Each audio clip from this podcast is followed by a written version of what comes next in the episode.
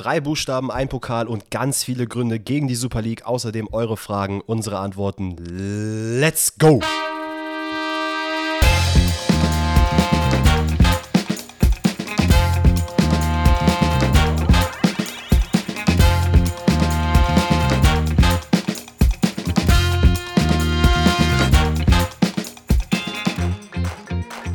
Das war Dannys erstes Intro in diesem Podcast. Wie ihr müsst mal, wie fandet ihr es? Voll der es Süße ist einfach. Wild. Es war, es war äh, beim zweiten Take hat es hoffentlich funktioniert, weil der erste Take ein bisschen sehr laut war. Da habe ich einfach mal kurz das Mikro in den Mund genommen. Aber es ist, äh, ja, ich sag mal, ich bin nur ein bisschen aufgeregt. Das ist gar kein Problem. Also einen wundervollen guten Tag zur äh, neuesten Donnerstags-Episode vom Forsten Rettet Podcast. Heute äh, specialmäßig unterwegs, denn es gibt den ersten Pfosten rettet DFB-Pokalrückblick. Uh, Junge, heute nur Premieren. Junge, es gab ja äh, nicht nur die Champions League, die wir rückblicken können donnerstags, sondern es gibt ja auch ab und zu den DFB-Pokal. Und da haben wir zu einigen Partien auf jeden Fall einiges rausgesucht. Die werden wir nach und nach durchgehen. Aber erstmal, äh, wie es immer am Start ist, wie geht's dir, Danny? Geht's dir gut? Äh, ja, soweit geht's mir gut. Ich genieße es gerade hier. Ich habe eine Kerze vor mir an, einen heißen Tee, mit dir den Podcast aufnehmen. Das ist einfach, einfach ein schöner Donnerstag. Also besser kann man sich das nicht vorstellen. Ähm, ja, ich äh, bin immer noch in Quarantäne. Ich hoffe, ich komme endlich raus. Ich habe langsam keine Lust mehr. Aber äh, das ist so ein Ding, dieser Podcast, da freue ich mich dann die Woche drauf. Ne? Das war Montag schon so, das ist heute schon so gewesen. Da dachte ich mir so, nee, da ist auch scheißegal, wie lange ich noch in Quarantäne bin. Das brauche ich jetzt. Wie geht's dir? Mir geht's gut, ja. Ich habe, äh, Danny war eben dabei, als wir aufgenommen haben klingelt auf einmal mein Telefon und ich sehe irgendwie eine unbekannte Nummer und dann gehe ich halt ran, weil ich warte immer noch auf die Rückmeldung von so Handwerkern. Und dann geht halt einfach so der Sanitärmann dran und sagt so, ja, nuschelst du ins Telefon, ja, hier Sanitär und so. Äh, ja, ich sollte mich ja seit zwei Wochen irgendwie melden. Sorry übrigens, äh, habe ich vergessen, mein Auto war kaputt.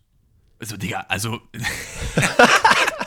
Das ist, das ist die lahmste Ausrede ever. So, sag halt einfach, ich hab's irgendwie verschwitzt, was weiß ich oder so. Ich hatte, mir ist viel dazwischen gekommen, aber mein Auto war kaputt. Ist wirklich das Läppste. Aber mir geht's gut, weil der kommt jetzt morgen vorbei und äh, macht meine Dusche fertig. Also besser geht's eigentlich. Sehr wichtig. Plus, Endlich kann Alex auch wieder duschen. Genau, äh, ja, das, ja, Digga, ich kann die ganze Zeit duschen. So ist nicht. Ich dusche nur, ich dusche nur einfach nie.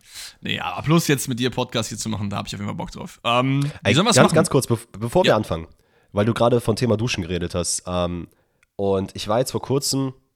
Duschen. Wo war ich denn? Nee, ich duschen war ich auch tatsächlich, ja. Nee, aber ich war, glaube ich, mit meiner Freundin am Bahnhof und es gibt dort ja diese, ähm, diese öffentlichen Toiletten. Mhm. Wo du einen Euro oder zwei Euro reinwirfst und dann darfst du auf Toilette gehen. Und die sind ja, sollen ja sehr, sehr sauber sein. Und sie meinte so zu mir, Alter, das sieht übelst nice da drin aus. Ne? Also dafür, dass es eine öffentliche Toilette ist, ist die echt top. Und du kannst ja da drin auch duschen. Und jetzt wäre mal meine Frage an dich, weil ich da gerade drauf gekommen bin, würdest du so jetzt, wenn es hart auf hart kommt, Einfach sagen, komm, dann gehe ich da duschen.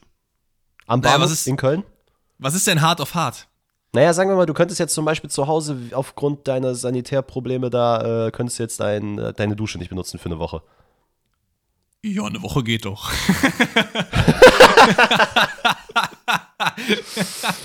Wer sagt denn, dass ich hier jetzt jede Woche duschen? Nee, also. Okay, reden, reden wir mal von einem Zeitraum, wo nein, du halt nicht mehr. Nein, nein, sag, sagen wir mal so, nein, eine Woche geht natürlich nicht, ne? Eine Woche geht natürlich nicht. Also eine Woche wäre mir jetzt zu viel. Das, ich ich gehe jetzt auch nicht so super oft duschen, ähm, weil ich finde, das halt irgendwie jeden Tag zu duschen, finde ich echt nervig und unnötig. Ist auch irgendwie ein bisschen Wasserverschwendung in meinen Augen. Ich gehe schon so jeden zweiten Tag, manchmal jeden dritten, aber eigentlich immer jeden zweiten Tag halt duschen. Und sagen wir mal, ich wäre jetzt eine Woche ohne Dusche, dann würde ich, glaube ich, aber eher einfach nach Hause fahren, weil das ja bei mir um die Ecke ist, da halt kurz duschen. Mhm. Oder halt zu einem Freund oder so gehen, bevor ich jetzt an den Bahnhof halt gehe. Ich finde es aber jetzt nicht schlimm. Also ich hätte da jetzt nicht irgendwie, wenn es jetzt gar nicht anders geht, ich bin in der Fremdstadt, ich kenne keinen und ich rieche sonst wie mein Fuß, da würde ich das schon, also keine Ahnung. Vielleicht im Winter halt nicht, sagen, dann ist es halt ziemlich kalt, ne? Keine Ahnung. Ich, ich finde es halt, ich, ich, ich Dummkopf habe natürlich daran gedacht, wie es wäre, wenn ich da jetzt reingehe mit Handtuch, ich gehe mich duschen, dann komme ich da mit Boxershorts am Bahnhof raus aber das ist ja eigentlich wie im Schwimmbad. So, du hast deine Kabine, du ziehst dich da um und gehst ganz normal raus, als wäre nichts anderes passiert. Eben. Die Frage ist, wofür ist das denn gedacht? Ist es, ist es für obdachlose Menschen gedacht? Wahrscheinlich, ne?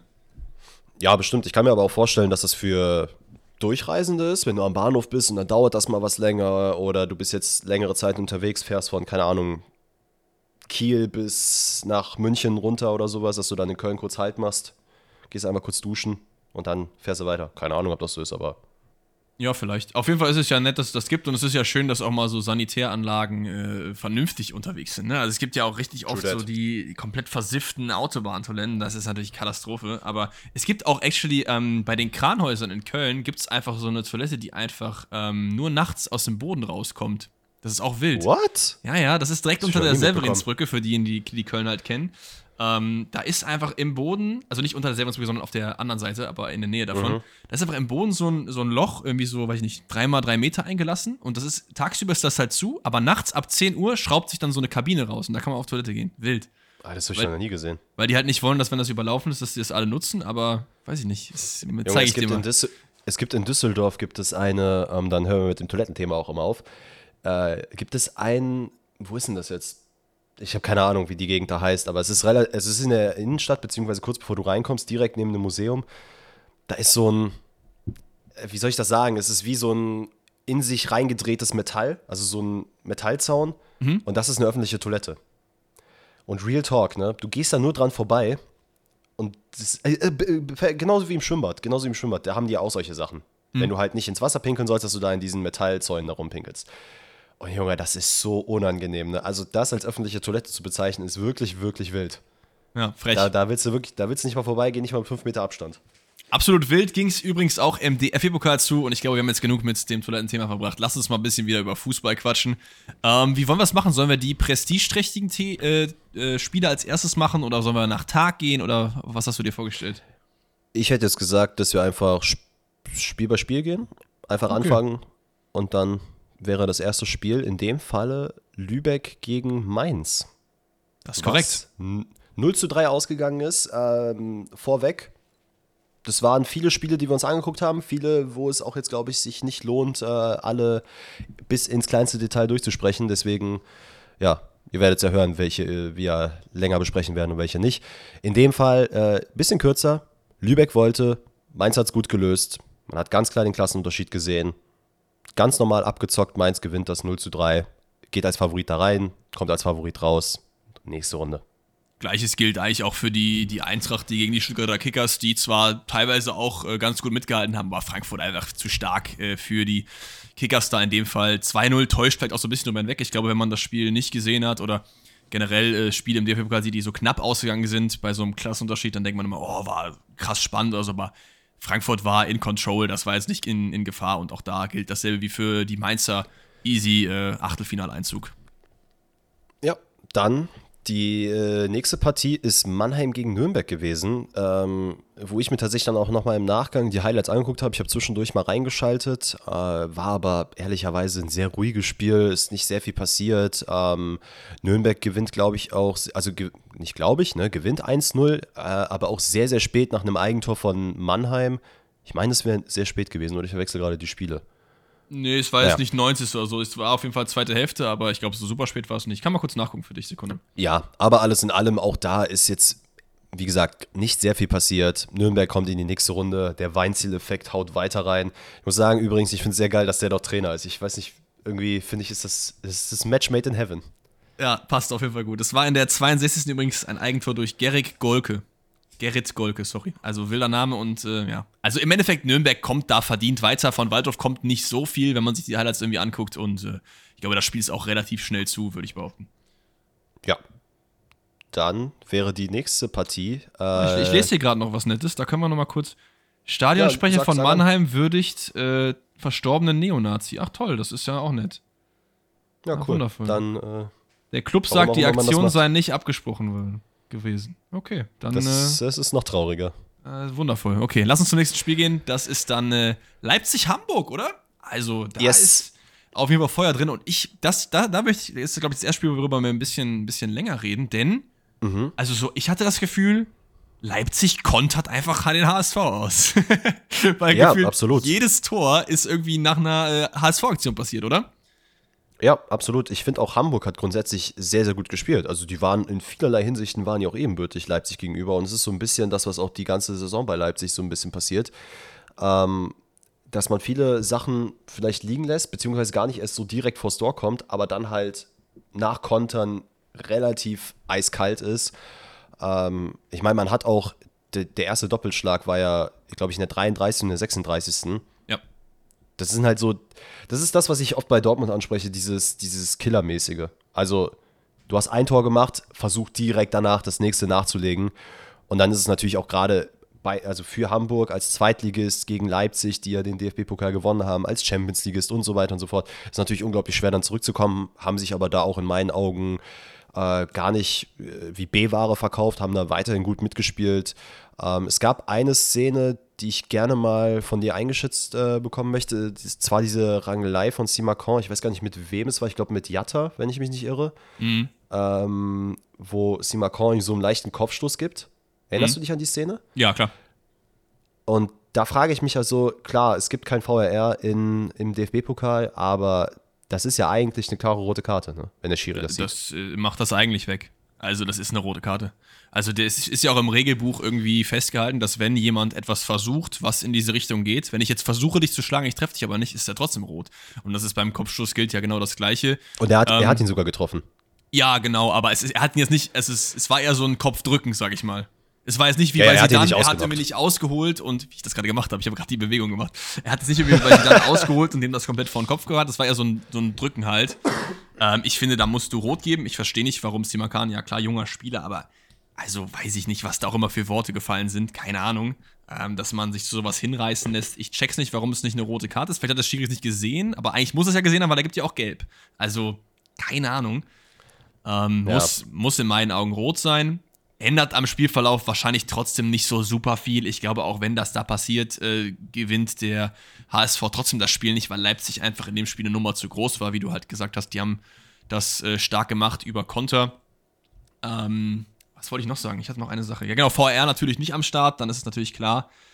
Und äh, genau, ich habe einen Kommentar gelesen unter dem YouTube-Highlight-Video, hat jemand geschrieben, wenn Jatta sich da fallen lässt, ist es glatt rot. Siehst du das genauso? Bei dem Kopfstoß jetzt, ja. oder was? Weil, also der, also der Kommentar hat irgendwie, war irgendwie, ja, wenn sich jetzt Jatta wie Neymar fallen lässt und da drei Rollen macht, dann gibt der Schiri ihm rot. Hm, weiß ich nicht, sehe ich, seh ich schwierig. Klar, das bewirkt irgendwie was, aber also wenn der Schiri es vorher nicht gesehen hat, wird er es danach auch nicht gesehen haben. Ja, ich finde das auch, also ich finde das auch immer so eine, so eine komische Argumentation. Das wirkt dann immer, wie es früher war, alles besser und es ist alles so verweichlicht heute und blablabla. Klar, ey, so diese Eskapaden, die Neymar macht. Ich weiß nicht, ob du die rote Karte gesehen hast im letzten Ligaspiel, wo er da wirklich äh, kurz die Boeing 747 gemacht und nach Malta abgehoben ist. Also das war ja wirklich crazy. Der ist ja dreimal rumgerollt. Das fühle ich auch gar nicht. Ähm, und ich, ich, weiß nicht, ich glaube auch, ob der jetzt da fällt oder nicht, das, wenn das, wie du meinst, wenn es nicht gesehen hat, ist es halt nicht gesehen und dann. Ich, ich meine, ich hatte ja auch, ähm, ich glaube, ich weiß gar nicht, ob wir das im Rahmen des Podcasts schon mal angesprochen haben, ähm, beziehungsweise ich in dem Fall, aber ich bin persönlich ein sehr großer Freund davon, dass wenn Spieler gefault werden oder vermeintlich gefault werden, die sich halt eben nicht fallen lassen, sondern ich mag es halt richtig gerne, wenn die dann einfach weitermachen. Ähm, weil ich mir halt auch denke, gut, auch da ne, wieder ein bisschen aus der eigenen, in Klammern Karriere, die Erfahrung, die ich daraus gezogen habe. In den meisten Fällen erkennt der Schiedsrichter es eh nicht. Und gerade in den unteren Ligen. Klar, VRR und so ist nochmal eine andere Geschichte, aber dann denke ich mir halt auch so, Alter, wenn es ein Foul war, dann laufe ich einfach weiter. Ja, gut, das fällt ja jetzt hier komplett raus, weil es ja außerhalb des Spiels ist und ja, ich glaube, klar, das, worauf der Kommentar Mensch, ich weiß nicht, wer es jetzt war, ich habe es nicht im Kopf mehr, äh, drauf hinaus wollte, ist, dass man sich damit ja natürlich einen Vorteil verschafft, wenn du unsportlich bist und das hat er ja nicht gerne gesehen. Ich finde es aber nicht so, ehrlich gesagt. Ich finde es ich find's ehrlicherweise auch sehr sportlich von Jatta in dem Fall, weil ich sehe ja. gerade, die gelbe Karte war, in der, war Ende der ersten Halbzeit, war in der 45. Minute. Ähm, so, äh, Leipzig führt 2-0 da denke ich mir halt auch so, Alter, erstmal von Simacons Seite aus, das muss jetzt nicht sein, dass man da jetzt so Theatralik macht nach, einem, nach einer 2-0-Führung, kurz vor der Pause, so mein Gott. Ne? Aber ey, halten wir uns dabei nicht zu lange auf. Vielleicht noch nennenswert ist, dass Henrich, ich weiß nicht, nicht sein erstes Tor macht, aber sein erstes Tor seit sehr langer Zeit wieder für Leipzig und dass auch Josef Paulsen wieder mit einem Doppelplug, äh, Doppelplug, Doppel, mit einem Doppelplug einschlägt, sorry. Wenn Danny und ich zusammen zum Zahnarzt gehen, dann ist das der Doppelplug. Ähm, ja, also äh, Henrys gutes Spiel gemacht und generell Leipzig verdient weiter. Können wir, glaube ich, zumachen, oder? Yes. Dann gehen wir weiter zum nächsten Bundesligisten. Das ist der VfL Bochum, der gegen Eintracht Braunschweig verdient, meiner Meinung nach mit 2 zu 1 gewinnt. Klar, war ein knappes Spiel. Ich finde aber schon, dass äh, der VfL, Boch VfL Bochum, sage ich, äh, VfL Wolfsburg, ich habe nur VfL geschrieben, war natürlich auch schlau, ähm, äh, die Oberhand über die gesamte Partie eigentlich hat. Und äh, klar, das eigentlich, eigentlich meiner Meinung nach nicht in Gefahr war, wirklich. Ich glaube auch ein bisschen unglücklich. Ich glaube, es war ja in dem Spiel, dass Ferrei relativ früh rausgegangen ist. Richtig. Ich meine, es wäre in dem Spiel gewesen. Der ist halt unglaublich wichtig für Braunschweig und ich äh, kann es auch nur nochmal betonen, wie geil der Move von ihm war, dass er halt von Dortmund weggegangen ist, halt zu Braunschweig, weil ich glaube, das auch in seiner Karriere der richtige Schritt war. Ähm, Braunschweig hat ja jetzt auch in den letzten ich weiß gar nicht, in wie vielen der letzten Spielen die ungeschlagen waren, ähm, hat sich auf, haben sich auf jeden Fall wieder aus der Krise rausgeholt. Ey, gegen Wolfsburg, in dem Fall, du kannst verlieren, DFB-Pokal ist sowieso so ein unberechenbarer äh, Pokal oder generell äh, ein unberechenbares Turnier. Da ist es vollkommen okay, dass man da auch mal gegen Wolfsburg dann 2-1 verliert. Das ist halt unlucky für Pfarrei, der dann trotz, der, trotz Verletzung, die er hatte, äh, antreten wollte. Hat dann leider nicht lange gehalten, aber ja, it is what it is.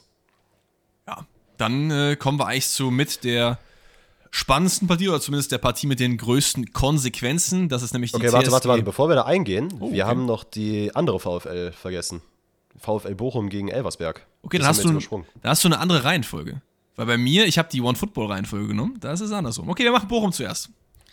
Ach so, ja, da gibt es eigentlich auch nicht viel zu sagen, außer das Spannendste war, dass der Nebel am Ende so krank war, dass man einfach überhaupt nichts mehr erkannt hat. Also das, das Geile war, es gab halt so eine riesen, so ein riesen, ich weiß nicht, ob es eine Leuchtreklame war oder was es war, aber äh, quasi hinter dem, hinter dem Elversberger Tor gab es so ein riesen Leuchtfeld, Leuchtfläche und das hat es einfach noch schwieriger gemacht. Also du hast weder im Spiel äh, hast du was erkannt, noch wenn du die Kamera irgendwo anders hin positioniert hast, in den Highlights hast du nichts gesehen. Wie das 1-0 dann gefallen ist in der 85. Minute, ich glaube, das weiß Elversberg selber auch nicht. Bochum auch nicht. Ich fand es also, auch wild, wie der Kommentator dann das alles so genau beschreibt. Da kommt die Flanke und der legt ab und dies und das. Und ich dachte mir so, das Bild, das ich gerade sehe, das, das kann ich da nicht erkennen. Also hat er irgendwie ein anderes nee. Bild oder hat der ein Fernglas in der Hand oder was? Äh, was das, man, das war wirklich sehr krass. Was man vielleicht noch sagen kann, ist, dass Elversberg auf jeden Fall ein gutes Spiel macht, gut mithält und wenn das so 0-0 ins Elfmeterschießen geht und Elversberg gewinnt, dann darf sich Bochum da auch nicht beschweren. Die haben die jetzt nicht in Grund und Boden geballert, ne? Genau, das wäre nämlich jetzt auch mein Kommentar noch dazu gewesen. Ich finde es immer noch ein bisschen erschreckend. Man hat da gegen Drittligisten gespielt und wie gesagt, ne, DFB-Pokal ist sogar nochmal so ein Fall für sich, aber das solltest du ein bisschen solider spielen. Und ich finde, das zeigt auch nochmal, oder ist halt generell so ein bisschen bezeichnend für das, wie, wie die einfach jetzt gerade spielen, die Bochumer, was einfach leider nicht so richtig gut ist. Darf auch nicht Aber, vergessen, dass Elversberg natürlich ja. aktuell in der Liga geisteskrank gut drauf ist. Ne? Die sind, ich habe gerade mal geschaut, die sind äh, Tabellenführer mit vier Punkten Vorsprung sogar auf den dritten, also den Relegationsplatz und das als Aufsteiger aus der Regionalliga. Also, das ist schon krass, ne? Also neun, neun, neun Siege, ein äh, äh, Unentschieden und zwei Niederlagen in zwölf Spielen. Das ist eine wilde Bilanz für einen Aufsteiger. Ey, keine Frage, das ist sehr bemerkenswert, ne? Aber wenn man sich halt so rein vom Kader oder von den Positionierungen her anguckt, dass Bochum einfach in der ersten Liga spielt, klar, vielleicht jetzt mit einem mit einem vermeintlichen Kader in Anführungszeichen der zweiten Liga, aber I don't know, das sollte man schon ein bisschen souveräner spielen in meinen Augen. Da hast du recht. Ja, und dann Thema äh, unsouverän, wo du jetzt gerade die, die Überleitung machen wolltest, wäre jetzt das äh, Hoffenheim-Schalke-Spiel. Wir hatten am Montag bereits darüber gesprochen, dass, äh, dass das so ein bisschen Frank, Frank Kramers Endgegner sein könnte jetzt. Ähm, nachdem man 3-0 am Wochenende verloren hat, ist man jetzt auch nach Hoffenheim gefahren und äh, hat sich eine ganz schöne Klatsche kassiert. Also man geht 5-1 in Hoffenheim unter. Ey, und das Bezeichnendste für mich, ich weiß nicht, ob du das gesehen hast, ähm, ich glaube, es war in der, in, der, in der Halbzeit, als Kramer relativ früh rauskam und mit Asamoah zusammen geredet hat. Ich weiß nicht, ob es bevor er in die Kabine gegangen ist oder danach war, aber wirklich, Asamoah ist so ein lieber Mensch, ne? Dem, der Mann, der könnte mir alles verkaufen. Und der guckt Frank Kramer an. Junge, also ich habe noch nie gesehen, dass der jemanden so gehasst hat in dem Moment. Der hatte wirklich keinen Bock auf den. Der war, Frank Kramer wollte die ganze Zeit erklären, ja, hier, wir müssen das so und so machen. Also hat nichts gesagt, guckt einfach nur nach oben und denkt sich so, Alter, wieso bist du eigentlich noch hier? Ja, also, ich, ich weiß nicht. Wenn ich, wenn ich, äh, ich bin kein großer Wettenfreund, aber wenn ich eine große Summe Geld gewettet hätte, jemals in meinem Leben, dann wäre das das Spiel gewesen, um das ich gewettet hätte, dass Schalke das nicht gewinnt. Also, ja. in der Form, immer noch ist Kramer da, viel zu lange da geblieben. In der Mannschaft regt sich wirklich gar nichts. Defensiv ist das absolut schwach. Leute rücken aus den Ketten, wie sie lustig sind, reißen damit dicke Lücken generell zwischen die Ketten. Und äh, Hoffenheim nutzt das gnadenlos aus. Dabur auch in super guter Form, macht, glaube ich, zwei mhm. Tore und eine Vorlage im ganzen Spiel. Bin ich mir jetzt nicht mehr ganz sicher. Aber also, keine Ahnung, das äh, hat mich fassungslos gemacht. Wirklich fassungslos, wie Schalke da spielt. Das war, da hätte man meinen können, no disrespect, aber da spielt jetzt irgendwie ein Regionalligist. Ja, absolut. Und es ist ja auch so, dass man sich ja gedacht hatte, okay, nach dem Netz, also nach dem Spiel am Wochenende, wo es immer die Rede von war, ja, Schalke hat jetzt wieder besser gespielt und Schalke kommt jetzt. Ja, okay. Aber nee, war halt absolut nicht der Fall. Also man hat alles vergessen, was man am Wochenende irgendwie gut gemacht hat. Hat, wie du sagst, katastrophal verteidigt. Das war jetzt ein, äh, ein wilder Übergang, den ich jetzt machen wollte. Aber nee, es, es war halt wirklich sehr schlimm. Also das erste, das, das erste Tor äh, fällt ja schon nach der fünften Minute oder in der fünften Minute. Ähm, und das ist auch bezeichnend. Also der, der steile Pass, der da auf der Bur kommt, den er dann halt an Verteidiger vorbeispielt, plus noch Torwart. Also der Ball dürfte gar nicht so ins Tor fallen, wie er da ins Tor gefallen ist. Und plus, das sagt schon alles aus. Plus bei Schalke gibt es auch keinen richtigen Rückhalt im Tor. Es gibt diesen einen, dieses eine Fernschusstor, wo Schwolo dann da liegt und dann so, ja, habe ich nicht gesehen. Ja, Digga, ja, aber nee. also vielleicht hast du es nicht richtig gesehen, aber trotzdem ist der doch irgendwie haltbar und klar, wenn du mal einen so einen Ball nicht hältst, ist es okay, aber bei Schwolo ist es halt so, dass von diesen Bällen der halt einfach gar keinen gehalten hat. Und das ist dann natürlich auch für Schalke schlimm, wenn du halt hinten nicht mal jemanden hast, der so eine Säule für dich ist, auf den du zumindest defensiv ein bisschen bauen kannst. Auf der anderen Seite muss man natürlich sagen, als Torwart ist es auch unfassbar schwierig, wenn du eine Vierer, Fünfer, Dreier, was auch immer Kette vor dir hast, die halt überhaupt ja, nicht abgestimmt ist. Ich meine, Yannick Kral war, glaube ich, Rechtsverteidiger. Nicht Yannick, wie heißt er mit Vornamen? Mhm. Äh, ja. Alex Kral. Oder? Ja. Genau, ja. Der war, glaube ich, Rechtsverteidiger oder so. Ähm, äh, keine Ahnung. Also, Schwul tut mir auch ein bisschen leid, aber geht auch ein bisschen auf seine Kappe. Also, es ist halt auch so, dass man einfach ähm, 3-0 zur Halbzeit hinten liegt. Und man hat, also die zweite Halbzeit war sogar noch schlimmer als die erste Halbzeit. Ähm, Habe ich so zumindest das Gefühl. Und die erste Halbzeit war schon echt kacke. Ja. Und also verzeiht uns das so ein bisschen, ne, wenn wir da jetzt immer so über Schalke so ein bisschen bashen und auch da äh, oft härter in solche Szenen reinrutschen. Sekunde, Sekunde, ich muss aber, aber kurz intervenieren, ne? Das liegt aber daran, das würden wir jetzt nicht machen, wenn es Leipzig schlecht geht ich mag Schalke sehr gerne. Schalke ist ein Verein, der gehört ja, ja. in die Bundesliga, der muss wieder groß werden. Und das, deswegen macht mich das auch so ein bisschen sauer fast, obwohl ich nicht mal Schalke-Fan bin. Ich meine, du bist ja auch Dortmund-Fan, das ist ja eigentlich das komplette Gegenteil. Ja. Aber trotzdem macht es uns irgendwie so ein bisschen sauer, wie mit diesem Verein teilweise umgegangen wird, von den Verantwortlichen, aber auch von den Spielern. Weil das, was in den letzten Jahren teilweise passiert ist, der Abstieg, diese sang- und klanglose Performances teilweise, das ist einfach wirklich traurig, muss man so sagen. Traurig, sorry. Ja, absolut. Nee, es ist auch alles gut. Also ich meine, du hast es im Endeffekt auf den Punkt gebracht, was ich jetzt die zweite, wie ich die zweite Halbzeit eingeleitet hätte.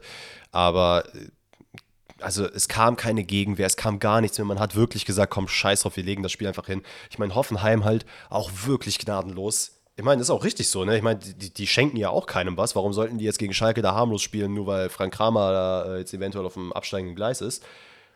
Ballert halt Schalke komplett weg. Komplett zurecht, dass er jetzt da raus ist. Äh, sehr schade für ihn, weil ich glaube, er hat auch auf der PK geweint und so.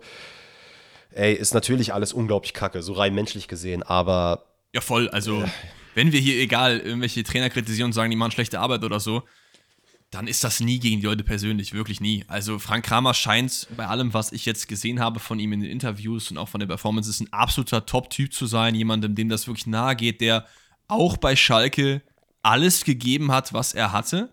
Und es hat dann nicht gereicht. Und das ist auch total in Ordnung, dass es nicht gereicht hat. Aber trotzdem ist es natürlich für den Verein sehr nicht gut. Also, ich will, ich will nicht scheiße nicht sagen, aber es ist wirklich schlecht gelaufen. So. Ja, es ist wirklich schlecht gelaufen. Ich meine, ähm, man, man, also jetzt vielleicht ohne da zu weit in das Thema einholen, äh, ausholen zu wollen, äh, man sagt ja jetzt, oder man hat ja ursprünglich gesagt, dass er auch noch für das Hertha-Spiel jetzt am Wochenende gesetzt sein sollte. Warum man das gemacht hat, weiß ich jetzt auch nicht, weil, also, nee, sag doch ganz klar, wie es ist. Also, jeder wusste, dass das Hoffenheim-Spiel jetzt wahrscheinlich nicht zugunsten von Schalke ausgeht. Hätte er das jetzt geholt, selbst da hätte man eigentlich die Reißleine dann ziehen müssen. Das heißt, man hätte sagen können, so, okay, komm hier, ne, mach noch das DFB-Pokalspiel, wir gehen da jetzt eh nicht von aus, dass du da was rumreißt und dann fertig. Ähm, wie dem auch sei, ist, glaube ich, jetzt zum aktuellen Zeitpunkt der Aufnahme noch kein neuer Trainer bekannt, richtig? Ja, Joachim Löw wartet, glaube ich, noch ein bisschen, bis er das bestätigt. Stimmt.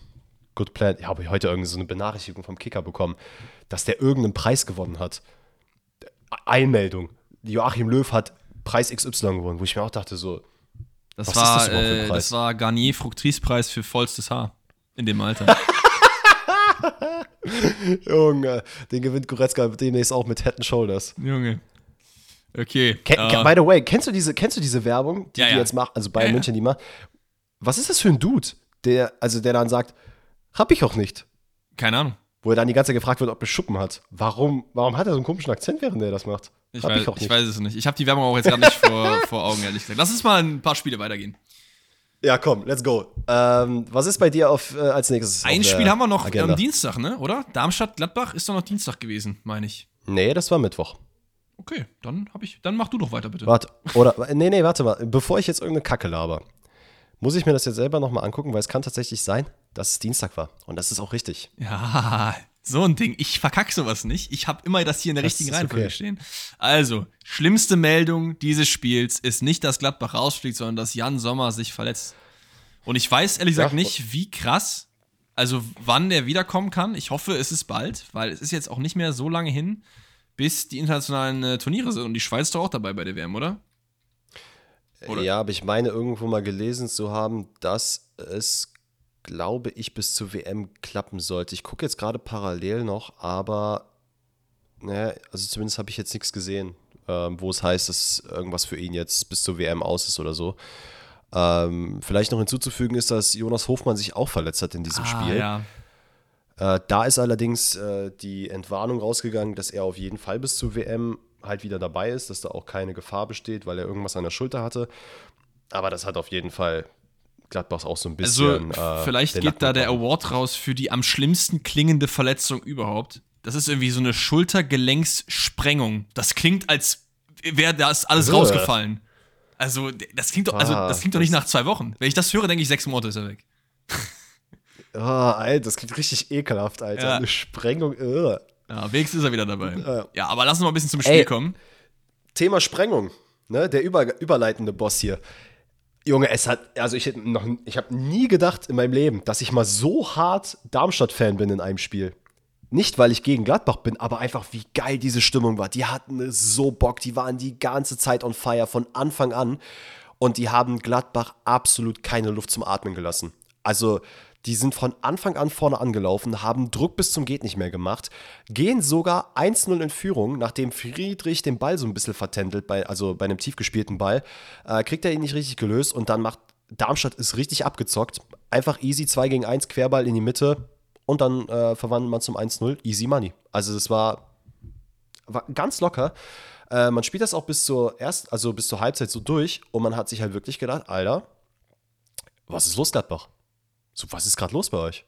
Ja, der Farke-Effekt, der wirkt langsam nicht mehr. Farke spielt einfach keinen geilen Fußball. Ist einfach so. Und es scheint, als hätte, wäre das System von ihm entschlüsselt worden, weil wenn du jetzt die Kurve anguckst, die geht ja deutlich nach unten. Nicht nur im DFB, auch in der Bundesliga. Läuft es ja auch nicht mehr wirklich rund, oder?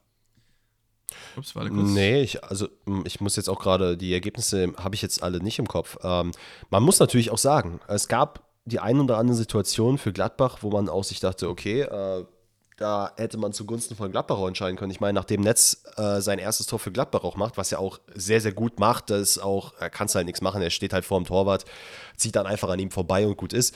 Aber es gab dann in meinen Augen einen glasklaren Elfmeter bei einem Foul gegen Tyram. Ähm, der wird an der Grund, oder läuft an der Grundlinie entlang, wird von hinten weggegrätscht. Und da muss ich ehrlich sagen, finde ich es krass, weil normalerweise, wenn ich sowas sehen würde, und das ist ja schon verhältnismäßig deutlich klar, das ist jetzt wieder ähm, Sofa, ähm, Couch, nee, Couch, Coach, Sofatrainer, so, das wollte ich sagen, ähm, ist natürlich der Blick von außen deutlich entspannter, als wenn du als Schiedsrichter im Spiel mit drin bist. Aber du hast einen Linienrichter, der das von hinten sieht, und du hast den Schiedsrichter, der da drauf gucken kann. Klar, das ist ein Spieler davor, aber das musst du doch eigentlich pfeifen. Intuitiv ist es dann so, okay, das pfeife ich jetzt.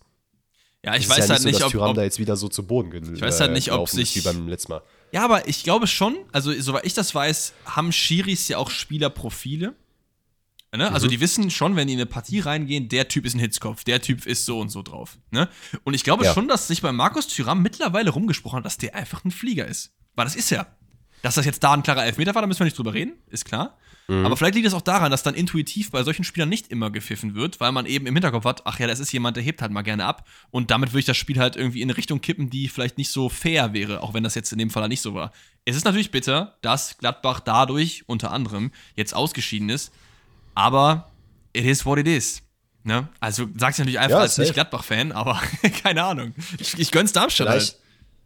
Ja, absolut. Insbesondere, äh, das sollte man auch vielleicht hervorheben, dass äh, Seidel, ich weiß gar nicht in der wievielten Minute, ich glaube in der 70. Minute oder so, wird er eingewechselt, war auch sehr, sehr lange raus, ähm, hatte, glaube ich, eine, eine Hirnhautentzündung oder so, hatte auch sehr, sehr große Probleme mit, äh, also wieder zu gehen und hatte keine Lust zu sprechen und so weiter und so fort. Also er war wirklich sehr, sehr krass angeschlagen und raus. Hat sich dann wieder zurückgekämpft, wird eingewechselt, trifft dann einfach ganz locker, nachdem äh, ich glaube, es war nach einem Abschluss von Sippel, den er halt nicht so geil rausgeschlagen hat. Der Ball kommt dann eben auf Seidel, der sich durch Elvedi im Zweikampf durchsetzt und den richtig geil ins lange Eck legt, äh, damit in Führung geht und danach ausgewechselt wird, weil er sich am Oberschenkel irgendwas gezogen hat. Und hat einfach mit vier Minuten äh, Spielzeit, die er verbracht hat, einfach die, äh, Darmstadt in die nächste Runde geschossen. Wild. Also göttlich. Einfach wild. Damit ist aber, glaube ich, dann auch der Dienstag zu und wir können zu den Mittwochsspielen kommen. Hast du da irgendwie auch wieder eine Reihenfolge oder sollen wir einfach freie Schnauze machen? Lass uns, lass uns gerne nach deiner Reihenfolge gehen. Meine Reihenfolge ist halt Bayern und dann Dortmund. Sollen wir das nicht lieber fürs Ende aufbewahren? Okay, ähm, warte mal, dann gucke ich mal gerade, wie meine Reihenfolge ist, weil ich glaube, die fängt nämlich mit anderen Spielen an. Hau raus. Äh, ich habe mir aufgeschrieben, doch, tatsächlich Hannover und Dortmund wäre mein erstes Spiel. Aber wir können ja auch mit Freiburg-Pauli äh, starten. Machen wir. Freiburg-Pauli war eine Frechheit. Ich mag St. Pauli, ich mag, ich mag Freiburg sehr gerne. Ich mag Freiburg sehr gerne, aber ich mag auch St. Pauli sehr, sehr gerne, weil St. Pauli ist für mich ein Club, der wie kein anderer Club in Deutschland sich mit Werten identifiziert, äh, die Flüchtlingspolitik, äh, LGBTQ-Rechte und so weiter und so fort. Das ist einfach geil. Die gehen halt nach vorne weg, die haben Werte und vertreten die und kriegen dann so eins reingerückt. Zweimal. Das war ein richtiges FIFA-Spiel in der Weekend League oder so, ne? Zweimal. Ja, absolut, absolut. Im Endeffekt ist es wahrscheinlich schon verdient, dass Freiburg weiterkommt, weil Freiburg hatte gute Chancen zwischendurch. St. Pauli hat natürlich auch stark mitgespielt, aber du kriegst ein Tor in der 90 plus 3 und du kriegst ein Tor in der 119. Und wenn das deine Moral nicht komplett bricht, dann bist du ein Gott für mich. Weil ich würde nie wieder ja. spielen. Ich würde den, meine Fußballschuhe einfach an den Nagel hängen nach diesem Spiel. Es ist so wie, so wie jeder FIFA-YouTuber einfach seinen Controller in dem Moment zerbricht. So müsste man eigentlich die Schuhe einfach zerreißen und wegschmeißen. Ich hätte auch gar keinen Bock mehr drauf. Ne? Also es ist, also St. Pauli muss sich absolut jetzt nicht irgendwie zurückschrauben lassen. Ne? Die haben halt ein gutes Spiel gemacht, die haben gut gegen Freiburg mitgezogen, die sind ja auch in Führung gegangen und haben es ja eigentlich auch bis zum Ende souverän runtergespielt. Ist halt wirklich, das sind so Momente, das ist so fucking unlucky, ne? Und das passiert auch gefühlt nur im DFB-Pokal. Ja. Und also, ich habe auch mir mehr ehrlicherweise nicht mehr aufgeschrieben. Äh, Außer, dass das einfach nur scheiße, hundsgemein für St. Pauli ist. Es gab noch eine, eine sehr nette Aussage vom Pauli-Trainer Timo Schulz, der nach dem Spiel gesagt hat: ja, Ich habe euch vor dem Spiel gesagt, wir spielen zwei Spiele. Eins für die Anzeigetafel, das habt ihr verloren, und eins für uns selbst, das habt ihr haushoch gewonnen. Und das war einfach so ein, so ein Moment, wo ich mir dachte: Mach ein Anime, Bruder. Also, das, also es war wirklich einfach eine, eine, eine, eine, sehr, sehr geile Aussage. Und ja, ich glaube, das Spiel können wir auch zumachen. Wir fühlen, glaube ich, alle mit allen äh, Paulianern. Yes. Ähm, dann vielleicht noch ein Spiel, da muss ich ehrlich sagen, habe ich auch jetzt nicht mir irgendwas zu aufgeschrieben. Äh, Sandhausen gegen KSC, das äh, Spiel der Zweitligamannschaften, geht 8 zu 7 im Elfmeterschießen aus. Ähm, mehr habe ich ehrlicherweise auch nicht dazu zu sagen. Ich glaube, es ist äh, nice, dass wir das kurz erwähnen, aber wenn du jetzt nichts hast, würde ich äh, zum nächsten Spiel direkt übergehen. Ja, beide, beide Teams haben, glaube ich, ganz gut mitgespielt. Ich habe mir die Highlights äh, in voller Länge angeschaut. Es war auf jeden Fall ein sehr interessantes Spiel. Und es gab noch ein sehr, sehr wildes Eigentor, also kann ich dir nur empfehlen, dass du dir das nochmal anguckst. War eigentlich ganz witzig. Ähm, und einmal hat einer so komplett Luftloch geschlagen. Aber ansonsten, äh, ich glaube, KSC ist äh, verdient ausgeschieden gegen Sandhausen. Oder ist was andersrum? Ich weiß es nicht. Sandhausen ist nicht ausgeschieden, KSC genau, ist Genau, KSC, habe ich richtig aufgeschrieben, ne? Ja, wundervoll. Äh, ist Bremen zu Recht ausgeschieden?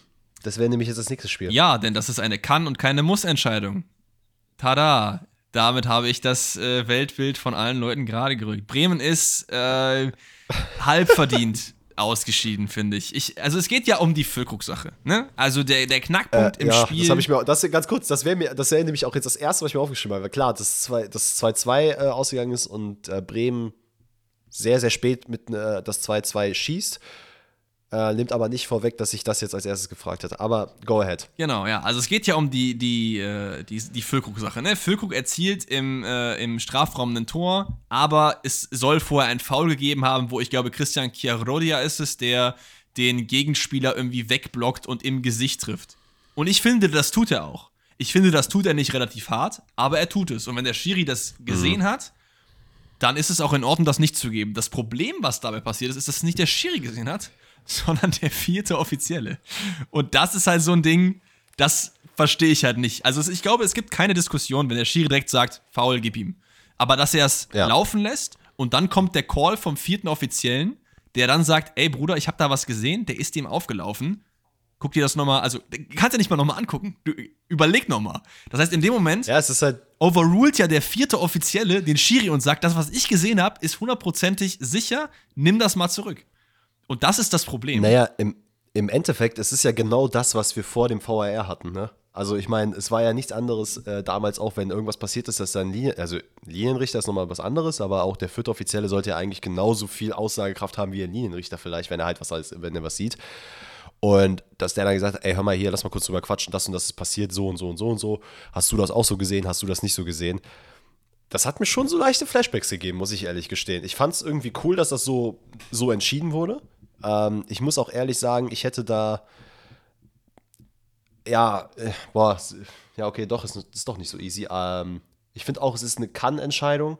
Ich glaube, hätte der VAR eingeschaltet oder wäre der VAR eingeschaltet worden, dann äh, hätte man da wahrscheinlich auch die Meinung nicht äh, geändert. Das wäre trotzdem faul gewesen. Das glaube ich genau. Hätte aber ja. auch komplett verstanden, hätte aber auch komplett verstanden, wenn das einfach so durchgegangen wäre. Ähm, vielleicht müssen wir dann noch ein bisschen über das Elfmeterschießen äh, oder vielleicht generell über das Spiel.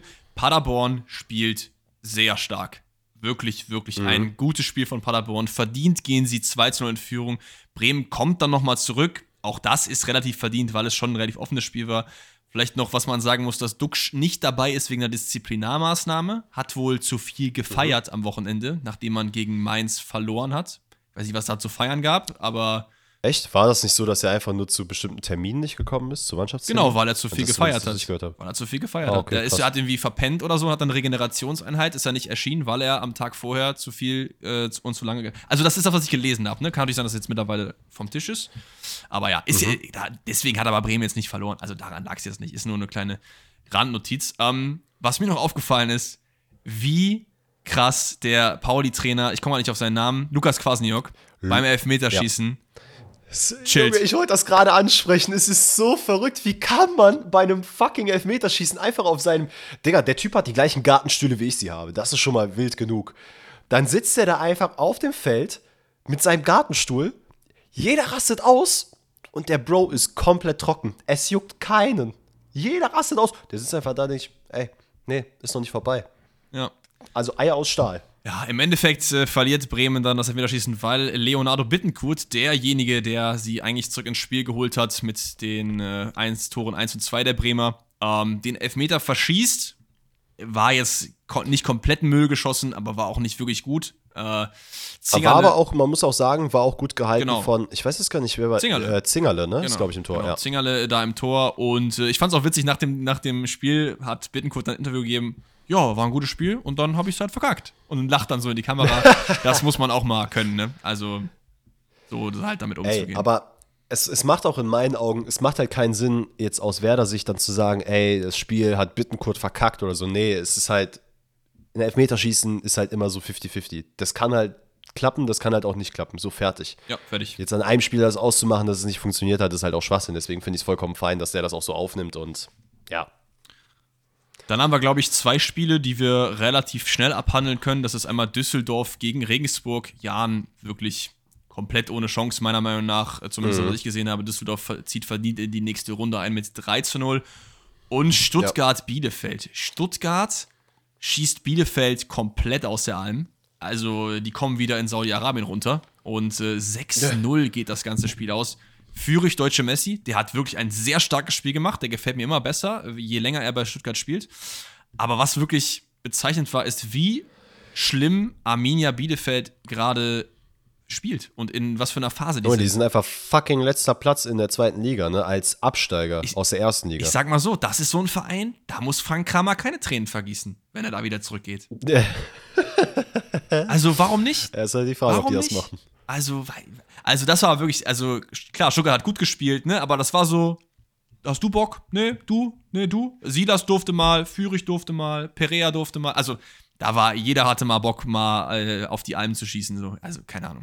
Das war wirklich nichts. Also, ich habe jetzt immer noch nicht gehört, dass das neue, neue Trainer irgendwie äh, in der Sprache ist. Aber glaubst du, dass Michael Wimmer jetzt erstmal noch ein bisschen länger weitermachen kann? Ja, also ich, ich fände es cool. Weil ich finde diese Stories eigentlich cool. Diese Interimstrainer macht's gut und bleibt dann länger. Das haben wir ja schon oft gesehen. So sind halt viele Trainer nach oben gekommen. Ne? Und äh, vielleicht ist das ja jetzt seine Chance. Ich meine, man darf nicht verkennen, Bielefeld ist absolut in der Krise und äh, Bochum mhm. ist auch absolut in der Krise. Und die beiden abzuschießen mit der Qualität, die Stuttgart hat, ist eine Leistung, aber eine Leistung, die man nicht zu hoch hängen sollte. Und es nee, bleibt nee, das nicht, aber ich glaube, es ist was die nächsten Spiele bringen. Ich weiß, ich kann mal gerade nachschauen, gegen wen es am äh, Wochenende geht und an dem Wochenende darauf. Dann sehen wir ja, was als nächstes kommt. Und zwar Stuttgart spielt gegen Dortmund am Wochenende. Das ist mhm. natürlich ein bisschen eine Hausnummer und in den nächsten Wochenende, am nächsten Wochenende dann gar nicht. Ah doch, hier gegen Augsburg, okay. Das ist dann auch Einfach wieder ein Spiel, nicht. da kann man dann vielleicht ein paar Punkte mitnehmen. Sie werden wir sehen. Also ich fände es cool, wenn er bleiben würde erstmal. Ich glaube zumindest, dass es einfach cool für ihn auch ist, dass, oder auch von Stuttgarts Seite aus, dass äh, Sven Mislint hat gesagt hat, ey, wir wollen mit ihm jetzt, oder er arbeitet erstmal weiter, wir haben da zum Glück jetzt gerade keinen, also klar, man hat irgendwo schon Druck, einen Trainer zu holen, aber dass es jetzt nicht so ist, man hat gar keinen. Ja. So, so à la Schalke, weil ich glaube, da gibt es halt jetzt gerade gar keinen, der irgendwie das Training leitet erstmal. Wundervoll. Ähm, dann haben wir noch ein Spiel, was wir auch relativ schnell abhandeln können, das ist Union gegen Heidenheim. Das geht zwar nur 2 zu 0 aus, in Anführungszeichen, aber ich finde, man hat eigentlich die ganze Zeit das Gefühl, dass Union weiß, was sie tun, dass sie das komplett im Griff haben. Aber es gibt einen Mann, der verhindert hat, dass es äh, anders ausgeht. Das ist Vitus Eicher. Ich habe in meinem Leben noch nicht gehört von dem Mann, aber der, das ist der Heidenheimer Keeper. Mhm. Der hat stark gehalten. Junge, der hat da Sachen rausgefischt. Wilder Typ auf jeden Fall. Ich, ich muss sagen, ich finde es immer so geil, weil es ist halt letztes Jahr im DFB-Pokal auch schon so gewesen, dass da so, ich kann ja natürlich jetzt wieder keine Namen nennen, weil das äh, habe ich ja ein Talent für. Du meinst Ben Voll von, du meinst Ben Voll von Viktoria Köln. Der hat auch eine geisteskranke Performance gehabt im Pokal. Das kann gut sein, ja. Also ich wollte generell, also es allgemein halten, es gibt halt immer in jedem Jahr so zwei, drei Spieler, die sich in irgendwelchen Spielen herauskristallisieren, wo du dir denkst, Alter, who the fuck is this? Und dann bombt der das einfach richtig geil aus. Das ist, äh, finde ich mega geil. Ja, es gab auch vor, ich glaube, ein oder zwei Jahren war, hat Daniel Batz mal irgendwie drei Elfmeter im Elfmeterschießen gehalten für Saarbrücken gegen einen Bundesligisten. Das, also das mhm. wird er auch sein Lebtag nicht vergessen, der Junge. Geiler Typ. Ja, dann haben wir jetzt noch nur noch die beiden Spiele, Bayern und Dortmund, ne? Mhm. So. Womit wollen wir starten? Sach an. Ja, also wir können es auch chronologisch machen, weil ich muss auch sagen, ich habe jetzt ehrlicherweise nicht so viel zu Dortmund zu sagen, weil. Du hast nicht viel zu Dortmund zu sagen. Ich habe viel zu Dortmund zu sagen. Ja, dann, dann lass uns doch damit starten. Also ich habe ja, um, eben, hab ja eben drüber geredet, dass es ein Spiel gab, bei, das eine richtige Frechheit war, ne? Und das war hier 90 plus 3 mhm. und 119. bei St. Pauli Freiburg. Das war eine Frechheit ja. von Dortmund. Ja, absolut. Also, Deswegen habe ich auch ehrlicherweise nicht so viel dazu sagen. Also hätte man Gregor Kobel nicht da hinten drin stehen, dann hätte man auch gar nicht heulen müssen, wenn man einfach sang- und klanglos ausgeschieden ist gegen Hannover. Boah, ja. Und mir hat es irgendwie ein bisschen leid getan für Hannover, weil was Dortmund hier angeboten hat, das war wirklich nichts. Also wirklich gar nichts. Nee. Du stellst da nicht Gregor also, Kobel hin, sondern irgendeinen Zweitligakeeper oder so. Oder einen schlechteren Erstligakeeper, dann geht das hier 3-2 für Hannover aus oder so. Keine Ahnung. Nee, absolut. Also ich finde, also man muss das halt wirklich loben. Ne? Gregor Kobel ist jetzt seit zwei oder drei Spielen wieder zurück. Ähm, hat sich wieder mega gut eingefunden. Man zeigt halt auch, warum er die Nummer 1 ist und nicht Alex Meyer. Wobei Alex Meyer natürlich gar, also gar nicht jetzt mindern will, die, die, die Leistung von ihm. Der hat auch einen super Job gemacht. Aber das sind halt so Dinger, wo du dir auch dann gegen die Bayern gedacht hättest, hm, okay, hätte Kobel da gestanden, hätte man die wahrscheinlich halten können. Naja, Kobel mal dafür komplett ausgenommen. Ähm, es ist einfach desaströs gewesen, was die Verteidigung da hat. Also war, du hast trotzdem wieder mit Minier, mit Hummels, mit ähm, Süle und mit Guerrero, ich weiß, nee, oder ist Hummels eingewechselt worden? Ich, ich hab's jetzt gar nicht mehr umstimmt. Ich glaube, Schlotterbeck und Hummels haben von Anfang an gespielt. Nein, nein, Hummels ist eingewechselt hey. worden, weil Meunier sich verletzt hat und dann ist Süle auf die rechte Seite gegangen. Okay, dann haben halt, dann war es Guerrero, Schlotterbeck, Süle und Meunier. Ja. Ey, Alter, also ich weiß nicht, klar, man hat nicht viele Möglichkeiten, weil man einfach keine Spieler hat auf den Außen. Ne? Und da ist es auch, da hast du mir nach dem, ich weiß, ich weiß ob es während des Podcasts war oder nach dem Podcast, äh, nee, es war während des Podcasts, hat sie mir das ja gesagt, dass es nicht die Verantwortung des Trainers ist, dass irgendwas kacke läuft, sondern der Verantwortlichen, dass man halt auf den Positionen keinen nachgeholt hat. Und es ist absolut richtig. Digga, du kannst mir nicht erzählen, dass ein fucking Meunier halt wieder spielt. War, also klar, ich glaube, Wolf hat irgendwie Dünnsches seit vier Wochen, der kommt gar nicht mehr auf sein Leben klar. Ey, ich check das nicht. Dieser Mann, der macht mich fertig. Dieser Mann macht mich wirklich fertig. Ich meine, ich wünsche ihm gute Besserung nach seinem Jochbeinbruch, aber er ist ja jetzt bis zur WM äh, erstmal raus. Ich weiß nicht, wie man das spielen will. Ich hoffe, dass man sich dazu entscheidet, dass Hummels und äh, Schlotterbeck in der Mitte spielen und Süle einfach Rechtsverteidiger jetzt bleibt, weil das hat ja hier und da schon funktioniert. Aber ich glaube, du hättest alle umtauschen können und es hätte sich nichts geändert, weil das war wirklich einfach nur Katastrophe von allen in der Verteidigung. Es gab wieder die Situation, dass die Sechser nicht richtig mit nach hinten gerückt sind, weil man auch wieder, also Emre Can auch wieder, ne? weiß ich nicht, was der da, was der sich dabei bei diesem Spiel gedacht hat. Plus, was man natürlich auch sagen muss, dass beide Tore jetzt nicht rausgespielt sind. Ne? Das 1-0 fällt nach einem, also nach einem sehr wilden Eigentor von RMB. Der, also das, der Torwart spekuliert irgendwie auf eine Flanke und ist dann auf falschen Fuß erwischt und RMB hält da den Fuß rein aus sehr spitzem Winkel und der Ball trudelt dann ins Hannoveraner Tor. Okay. Wobei, wobei man an der Stelle natürlich auch sagen muss, dass halt es von Brandt vorher schon, schon geil gemacht war, dass er den mit der Hacke einfach so blind nach vorne spielt und Hazard halt nachsetzt. Das stimmt, aber wenn du ein Eigentor ah. machst, also eine, durch ein Tor durch ein Eigentor und einen Elfmeter gegen Hannover 96 dazu defensiv schwach stehst, das ist eine Frechheit. Also, äh, nee, absolut. Und du hattest auch nur, du hattest auch nicht sehr viele Aktionen nach vorne. Richtig, also da, darauf wollte ich ja hinaus. Ein ne? paar ne? will. Es, es hat einfach von vorne bis hin nicht funktioniert. Und Terzic hat es, glaube ich, auch gesagt. Äh, und das hat er mir ja dann ein bisschen vorweggenommen, weil das hatte ich nämlich mir auch schon vorher aufgeschrieben, bevor ich es gelesen habe. Dortmund hat einfach nichts aus den letzten Spielen gelernt. Gar nichts. Es ist, also ich verstehe das einfach nicht. Wie, also, was ist passiert, dass man halt so unglaublich scheiße spielt? Ist das so eine Wohlfühlerase gewesen? Ich, ich weiß nicht, ob du das mitbekommen hast. Adeyemi hatte ja, also gut, letztes Spiel hat er sowieso kacke gespielt. Und dann gab es ja danach ein Interview äh, vom Borussia Dortmund YouTube-Kanal, vom Eigenständigen. Und ich mag Karim Adeyemi, so das, was ich von ihm mitbekomme, wirklich unglaublich gerne. Ist ein, scheinbar ein sehr, sehr korrekter Typ. Aber wie er sich in dem Interview da verhalten hat, und ich will jetzt gar nicht mit dem Finger auf ihn zeigen und sagen, so musst du das machen, weil er, der Junge ist halt auch noch, also ist auch noch sehr, sehr jung. Aber, dass du dich dann da hinstellst und sagst, ja, das hat halt, äh, war halt nicht so gut, müssen Mund abwischen, müssen weitermachen. Das ist schon alles richtig.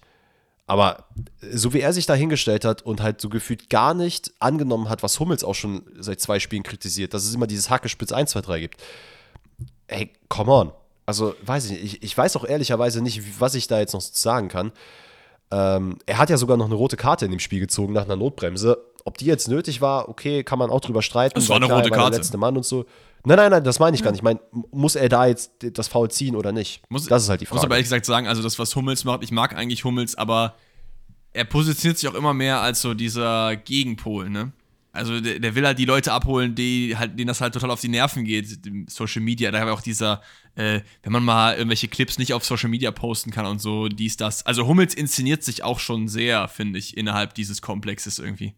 Also das weiß ich nicht. Aber aber ich finde halt schon, dass es in einer gewissen Art und Weise wichtig ist, dass er das macht, weil es halt scheinbar keinen anderen gibt, der den Mund dahingehend aufmacht. Ja. Zumindest scheint es ja nicht so zu sein. Ja, aber das Ding ist, was du halt verkennst, ist, das kannst, könnte man ja auch intern machen.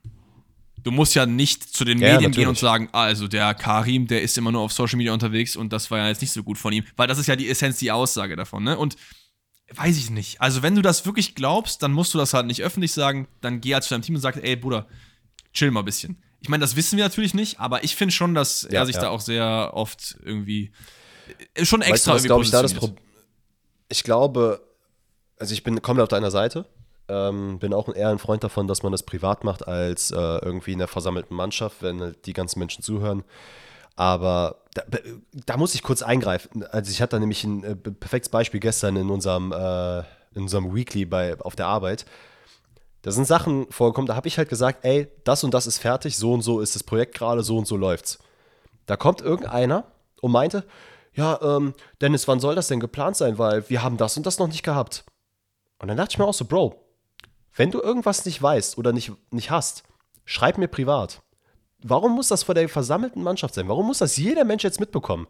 Das ist ein bisschen gleiches Spiel wie jetzt bei Hummels auch, aber ich glaube, bei Hummels ist es sogar bewusst gewählt, weil, was meinst du, was jetzt los wäre, wenn keiner in den Medien sich hinstellen würde und irgendwas dazu sagt? Genau, aber. Ich glaube, dann wäre das halt viel, viel krasser. Genau, genau, genau. Aber das ändert ja nichts an der Sache, dass man es tut, um es getan zu haben und nicht, dass man es mhm. primär tut, um was zu verändern. Und das ist halt.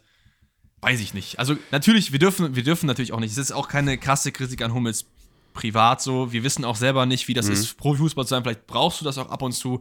Vielleicht, also ich kann das, mich da auch schwer hineinfühlen. Ich finde, es wirkt halt nur ab und zu so ein bisschen so dieses Kultige, das ist so ein richtiger einer zum Anpacken, weißt du? Keine Ahnung.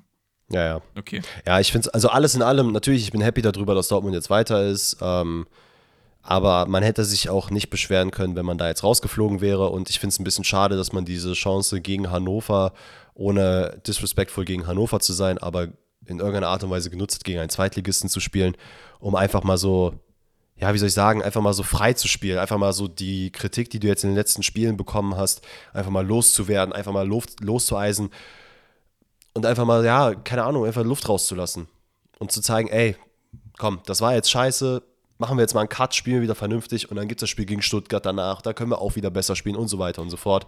Vor allen Dingen, es ich gibt hoffe, halt, dass es jetzt gegen Stuttgart so weitergeht. Vor, allen Dingen, es gibt halt das nee, Spiel so gegen. Stuttgart, die halt gefühlt ein besseres Hannover 96 sind, weil die haben auch gute Spielanteile und können vor allen Dingen auch gut kontern. Wenn du halt vorne ineffizient bist und dann kriegen die den Ball, die haben halt einen Silas, da guckt sich der Hummels aber um, wenn er an dir vorbei rennt. Also du musst schon aufpassen. Stuttgart gerade in einem Aufwind, Dortmund eher nicht so, dass das jetzt nicht komplett gibt. Mhm. Ich glaube es persönlich nicht. Ich glaube schon, dass Dortmund das machen wird. Aber es ist äh, auf jeden Fall nicht so easy, wie man das vielleicht denken möge. Okay. Ja. Ein Spiel haben wir noch und das sind die Bayern gegen den FCA. Und ich muss hier an dieser Stelle mal wieder ein, äh, ja, ein, ein Rückzieher machen. Das mache ich sehr selten, ne? Aber ich habe tatsächlich ja gesagt in äh, meiner Saison-Prediction für die Saison, dass ich Augsburg eher als Abschiedskandidat sehe. Und mittlerweile sehe ich auch ein, dass das jetzt vielleicht nicht so die allerbeste Prediction war. Ich glaube immer noch nicht, dass es Richtung 12, 11, 10 geht. Ich glaube schon, dass du langfristig irgendwie so auf dich auf 13, 14 aufhalten wirst. Ähm, aber was Enrico Maaßen, Maaßen-Klaas gerade in äh, Augsburg abgeht, ist stark. Also klar, ne, Augsburg fällt dieses Spiel vielleicht einen Tick zu hoch am Ende, aber die haben ein gutes Spiel gemacht. Die kommen gut rein, gehen in der, ich weiß gar nicht, sechste, siebte, achte, neunte, irgendwie sowas in Führung durch einen Petersen-Fernschuss, den man auf jeden Fall, wenn man da ein bisschen näher am Mann ist, auch verteidigen kann, meiner Mhm. Meinung nach. Aber gut gemacht. Ähm, trotzdem, also wirklich eine gute Anfangsphase von Augsburg. Dann macht halt Kubek den Fehler, Bayern wieder ins Spiel zurückzuholen, weil Augsburg hatte schon viel, auch den Ball, hat auch gut gekontert, äh, äh, die gute Stellschrauben gedreht, aber Kubek spekuliert halt. Und das ist so ein Ding, Ja, das war wirklich sehr unglücklich. weiß ich nicht, ob das halt Not tut so. Also es ist unglaublich schlau Es gemacht von Schupo. Und wenn er das weiß, also wenn er gesehen hat, er spekuliert und er macht das einfach, dann ist es halt krass. Aber ich, ich weiß nicht. Meinst du, das war gewollt? Ich glaube, ich, ich, ja, doch, ich glaube schon. Also, wenn man sich das äh, in der Zeitlupe nochmal anguckt, siehst du, wie er den Blick halt nach oben macht und halt auf den Torwart guckt. Und ich würde schon behaupten, das ist halt auch so, der, der Typ ist 34, der hat schon einiges an Erfahrung äh, gesammelt. Ich glaube, ich würde schon behaupten, dass er das jetzt bewusst gemacht hat. Und das ist nämlich witzigerweise, ähm, das war letzte Woche, war das letzte Woche bei dem Dortmund-Spiel oder war es gegen Sevilla, glaube ich. Ähm, genau die gleiche Situation hatte Karim Adeyemi. Hat den Ball aber dann in die Mitte gespielt, hätte den aber auch einfach so ins kurze Eck setzen können. Mhm. Das war beim Spiel gegen Sevilla, genau.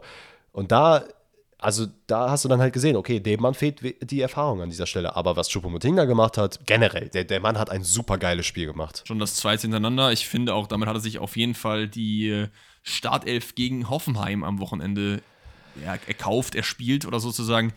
Im Endeffekt ist äh, Augsburg dann Herr, nicht mehr Herr der Lage, weil sie einfach zu viele individuelle Fehler machen. Ne? Wir haben ja gerade gesagt, Kubek spekuliert, muss vielleicht nicht sein. Das 2-1, was Kimmich erzielt, fehlt au äh, fällt auch nach einem Fehlpass. Ich weiß nicht, wer es da war in der äh, defensiv geschwächten äh, Dreier- oder Fünferkette.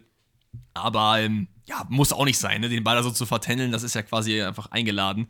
Und dann machen die Bayern halt, was die Bayern machen. Es fällt nochmal ein Eigentor durch Upamecano, Musiala macht nochmal was in der Hacke, Schupo staubt dann ab.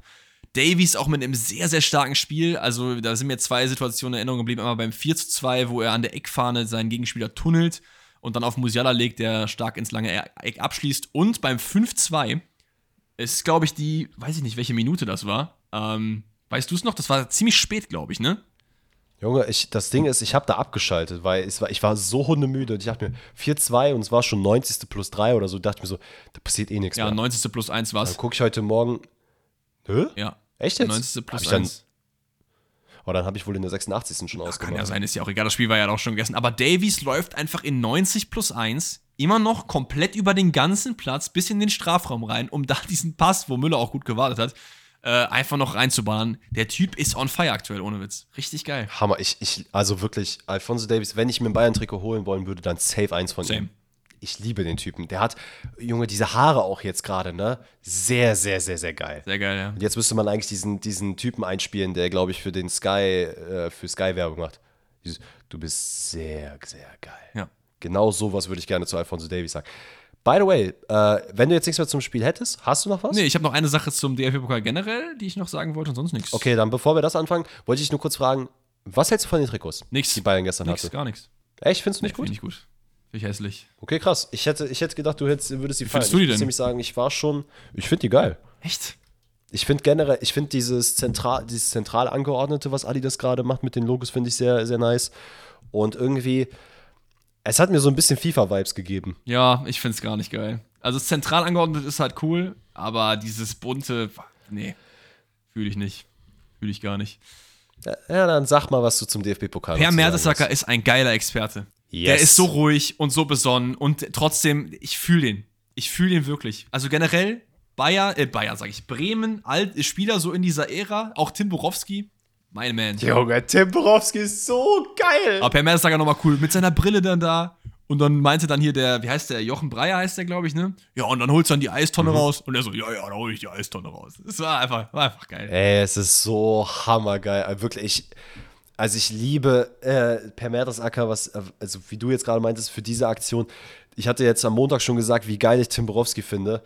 Ey, bring Diego bitte wieder. Ich will den da, ich will den hören. Ich will Pizarro als Experten haben. Bring Boah, einfach von mir aus geil, ganz ja. Former Bremen. Ja, der wäre auch geil. Wie krank wäre das einfach. Junge, Pizarro wäre so Hammer.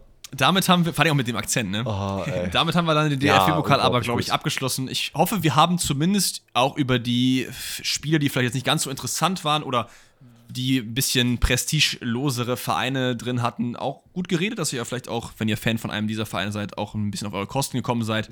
Jetzt haben wir noch was, wo ihr auf eure Kosten kommen könnt, nämlich die QA-Fragen, die ihr uns wieder großzügig eingesetzt habt. Mich haben sehr viele schöne, spannende, tolle Fragen erreicht und äh, ja, dafür haben wir uns ein paar rausgesucht, über die wir jetzt noch quatschen wollen. Bist du bereit? Yes, Wun- ich bin sowas von ready. Let's fucking go. Wundervoll. Dann lass uns doch mal mit einer Frage reinstarten, die aktuellen Bezug hat, worüber wir ja noch ein bisschen länger reden können. Und zwar hat Blum Leon gefragt, gewinnt Musiala in den nächsten fünf Jahren einen Ballon d'Or? Wir können erstmal über die Frage reden und dann vielleicht auch noch über den Ballon d'Or generell. Also, ja oder nein?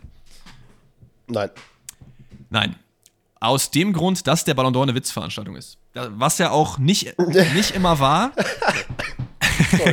was ja auch nicht immer war, aber in den letzten Jahren irgendwie geworden ist. Und das meine ich ohne die Bayern-Brille, würde ich behaupten. Weil ich, du weißt, wie wenig ich Lewandowski mag. Aber diese ganze Chose darum rum, dass Messi da den Ballon d'Or sich holt, dass der Ballon d'Or da irgendwie äh, furiously äh, abgesagt wird, da, das war nicht ganz schlimm. Ganz, ganz schlimm. Plus Ribery, Nee, Moment äh, mal, ich- das war ich- die größte Frechheit. Ribery 2013, Junge. Never in a million years kriegt er So eine Scheiße. Also, Ich bin, ich bin komplett, ich bin komplett bei dir, weil ich bin auch, ich kann nicht, also gut, diese Lewandowski-Thematik verstehe ich sowieso nicht. Ähm, aber ich muss halt auch sagen, es gab immer mal wieder Saisons, wo ich mir dachte, okay, Messi, Ronaldo, ja, krass. Aber jetzt, als er den zum Beispiel gegen, also äh, im Gegensatz zu Lewandowski gewonnen hat, habe ich mir halt auch kurz gedacht, so, Alter, also, wa warum? Warum wird Messi gewählt? Was hat er denn gerissen? Klar, der Typ ist krass, aber nein, der ist doch jetzt nicht der weltbeste Spieler. Und das ist nämlich auch das Problem, was ich jetzt sehe. Und das haben halt schon sehr viele Leute kritisiert, wie du sagst. Und es ist halt ein bisschen eine Witzveranstaltung, weil wenn du nicht prestigeträchtig oder in einem prestigeträchtigen Verein spielst, keine Ahnung, sei es jetzt in, in England oder in Spanien bei Real oder Barca, du kannst einen Ballon d'Or nicht gewinnen. Es ist gefühlt mittlerweile nicht mehr möglich. Du musst in diesen Vereinen spielen. Und das ist auch der Grund, weswegen Lewandowski nicht gewonnen hat, weil es außerhalb von Deutschland oder nicht zu 100 Prozent, aber sehr viele Leute nicht interessiert hat, dass der Mann einfach einen unglaublich krassen Torrekord damals aufgestellt hatte. Und ich glaube, das gleiche Problem wird Musiala auch passieren, wenn er die ganze Zeit bei Bayern bleibt, weil außerhalb von Champions League und äh, die Super League gibt es jetzt, stand jetzt ja nicht, gibt es halt nur noch die Bundesliga, in der er profi- also zeigt, was er kann. Und das war's. So, kein Mensch wird ihn dann wirklich auf dem Schirm haben. Klar, man hat dann hier, ey, das ist super Youngster und sonst was. Aber dreimal darfst du raten, wenn Jude Bellingham nach England irgendwann wechseln wollte, wer von den beiden er den Ballon d'Or gewinnen wird. ja, ja. Ich finde es ich find's irgendwie schwierig. Also, ich glaube auch, dass er es nicht gewinnen wird. Ich glaube, er hätte es vielleicht verdient zu gewinnen. Ich glaube schon, dass das Potenzial in ihm schlummert, das zu tun. Safe, Ähm, Und es wäre auch mal wieder sehr cool, einen deutschen Ballon d'Or-Gewinner zu haben. Zumindest. Also, er, er, er zählt ja als Deutsch. Ich meine, wir haben ja einige Ja. schon gehabt: Rummenigge, Beckenbauer, Sammer und Co. Ähm, aber Was halt auch noch hinzukommt, ist die Tatsache, dass einfach das, was ich auch schon, das ist keine das ist per se keine Kritik an Musiala. Wenn er nicht der Typ dafür ist, dann ist das auch vollkommen okay. Aber dieses wenig Medienpräsente oder wenig Vermarktungspotenzial. Also wenn er jetzt, glaube ich, nicht bei Bayern in, dem, äh, in den Sponsoring-Deals in der Werbung wäre, gäbe es jetzt, glaube ich, keinen kein Unternehmen, was sich darum schlagen würde, mit Musiala als Werbegesicht zu arbeiten. Wie gesagt, das ist absolut gar kein Front, aber ich glaube, das ist auch ein sehr, sehr großer Faktor, weswegen halt Leute ihn nicht auf dem Schirm haben werden in den nächsten Jahren. Wenn sich das ändert, ey, wenn vielleicht der Ballon d'Or sich auch ändert, dann gewinnt er auch safe ein. Ich würde es ihm auf jeden Fall auch. Was er probably nicht tun würde. Der Ballon d'Or ist halt einfach ein Beliebtheitskontest, weil äh, aufgrund der Art und Weise, wie er abgestimmt wird, einfach. Ähm, wir haben noch Benzema Ballon d'Or verdient, ja, nein. Ich, also ich glaube, da brauche ich dich gar nicht fragen. 100% ja, oder? Also. Ja, absolut. Äh, dann, da gab es auch keinerlei Gerede, wer dann hätte sonst Dann gab es noch irgendwie ähm, diese Kontroverse da um bestes Team des Jahres gewinnt City. Weiß ich jetzt auch nicht, ehrlich gesagt. Mhm. Also äh, hier. Äh, Hätte ich jetzt ehrlicherweise auch Real Madrid Also Real Madrid hat die Liga gewonnen, die, die Copa gewonnen, die Champions League gewonnen und diesen äh, Dings-Pokal am Ende, diesen Supercup, wo dann alle da gegeneinander spielen. Wie kannst mhm. du dieses Team nicht wählen? Also, hä? Das habe ich auch nicht verstanden. Insbesondere nachdem äh, Real Madrid ja in der Champions League auch sehr, sehr krass und erwachsen gewonnen hat. Ist ja nicht so, dass sie jetzt jeden 6-0 weggeklatscht haben, sondern die haben halt wirklich, zwischenzeitlich hat man ja auch gedacht, hm, okay, who knows? Und dann ziehen die das einfach komplett durch bis Ende. Also ich hätte die auch safe als bestes Team äh, des Jahres gewählt. Ja, Hot Take, wir splitten den Ballon d'Or in Positionen auf. Angriff Mittelfeld ist einer, ja. Verteidiger ist einer, Keeper ist einer, fertig. Weil was Courtois nach dem, ja. äh, der Verleihung gesagt hat, ist, hat er auch recht. Also, dass er nicht Nummer zwei oder so war, das Benzema gewinnt ist ja okay, ne? Aber ich meine, der Mann hat ja auch diese ganzen Sachen gewonnen, plus teilweise geisteskranke Performances in diesen Wettbewerben gehabt warum nicht auch er? Und er war ja nicht mal wirklich viel in der äh, Verlosung mit drin, oder? Also wir können mal die Ballon d'Or Platzierten einmal. Äh, da hast du halt auch, da hast du halt fast nur Stürmer wieder gehabt und teilweise auch Leute, wo ich mir auch dachte, also, sorry, ne, Darwin Nunez war ja auch in der Verlosung und da hatte ich mich ja auch schon ein bisschen drüber gewundert. Der Typ hat eine super Saison da, äh, letztes Jahr bei Benfica gespielt. Aber, also das war's halt. So, er hat auf sich aufmerksam gemacht, ist zu einem krassen Verein gewechselt, aber da halt auch, das, das äh, entschuldigt nicht, warum Thibaut Courtois jetzt nicht weiter oben platziert Thibaut Courtois ist, ist Siebter. Und Sebastian Aller ja. ist auch 13. Weiß ich jetzt auch nicht, ehrlich gesagt. Also, keine Ahnung. Ich, ich finde es ich find's schwierig. Ich finde es wirklich schwierig. Ähm, Guck mal, es ist auch so, auch ganz kurz noch, äh, bester Torwart des Jahres war ja, glaube ich, Kevin Trapp auf Platz 6 oder sowas, wo ich mich auch frage, warum? Also der, der Mann könnte auch safe höher positioniert sein. Ja, das sehe ich. Guck mal, was der Mann gerissen ja, hat. Ja, aber dafür lief halt die Liga zu schlecht, ne? Also du darfst ja nicht vergessen, dass Frankfurt auf dem, ich glaube, 14. Tabellenplatz gefinisht hat in der Liga. Einiges an Gegentor kassiert, aber ich glaube, das würde ich noch eher verstehen, als Courtois so niedrig zu ranken. So sehr ich Kevin Trapp mag und so ich sehr ich auch gut finde, was er in der Euroleague gemacht hat. Okay, was hältst du davon, dass äh, dieser, ich weiß gar nicht, wie der Award heißt, aber den Gabi gewonnen Kopper. hat? Frechheit. War das, äh, ja, verstehe ich auch halt nicht. Warum? Also ja, absolut. Fertig. also, also, oder, oder auch, Musiala, aber ich finde Bellingham hätte ich, glaube ich, sogar eher genommen. Es, ja, wirklich, das habe ich auch absolut gar nicht verstanden. Äh, auch wieder da kein Disrespect gegen Gabi. Ich mag den Spieler auch, der äh, entwickelt sich zu einem guten Spieler, aber in keiner Welt war der besser als einer der beiden vorhergenannten. Lost. Naja, ey, lass uns zur nächsten Frage kommen, weil sonst äh, regen wir uns nur wieder auf. Okay, Team97 fragt: Sollte es eine Maximalablöse bei Spielern unter 16 Jahren geben? Ich meine, es ist ja immer. Äh, meine Frage. Hm? Ja, sorry. Ich meine, es ist ja, es ist ja, so, es ist ja so, eine, so eine Trendwende, dass immer früher Spieler für Spieler sehr viel Geld in die Hand genommen wird. Und das ist schon mhm. eine Entwicklung, die ich schwierig finde, ehrlich gesagt. Weil wir haben ja auch schon mal in einem Podcast, hatten wir auch schon mal das Thema, wie früh ist zu früh, ne? wo wir da diesen 15-Jährigen oder 14-Jährigen da eingewechselt haben oder so. Ja. Das ist mir alles zu früh. Zu viel, zu viel Geld, äh, zu früh, zu viel Geld, zu viel Hype. Und wenn du nicht gerade den Stahl-Eisen-Charakter äh, eines Jude Bellingham hast, der ja in seinem Alter schon überreif ist, der, der hat gefühlt schon fünf mhm. äh, Enkel, so reif ist der, ähm, dann kann dich das wirklich hops nehmen. Und ja, aus Spielerperspektive kann ich das verstehen. Ja, ich weiß halt nicht, ob man eine Maximalablöse irgendwie implementieren kann und sollte. Ich glaube es aber trotzdem eher nicht. Was ist denn deine Meinung so spontan? Ich würde spontan sagen, nein. Äh, zu einem sehe ich ehrlicherweise nicht ganz den Sinn dahinter, also jetzt mal fernab von Spielerperspektive, außer dass hier halt sehr viel Druck aufgelastet wird. Aber das Problem ist, sagen wir mal, wir hätten eine Grenze von 20 Millionen. Mhm. Dann kannst du mal sehr, sehr stark davon ausgehen, dass die meisten Top-Vereine diese Leute irgendwie bekommen können. Und dass sie dann einfach sagen, okay, ey, keine Ahnung, Verein XY bietet dir 5 Millionen, scheißegal, wir bieten dir 20, weil für uns ist das Peanuts. Und ich glaube, da ist es halt für die Vereine dann schwerer zu sagen, hm, okay, na, den geben wir da und da ab. Das kann auch sein, dass es eine komplett, also dass es Leute komplett anders sehen, zumindest ist es meine Einschätzung. Aber ich glaube, ähm, es, es, es wird einfach für die, für diese Spieler halt auch schwerer, es generell, es wird schwer, einfach einen festen Betrag aufzumachen. Weil wenn man das jetzt mal überträgt auf Spieler, die jetzt schon etabliert sind und da sagt, ey, Maximalgrenze ist 100 Millionen, ja, da freuen sich die Vereine.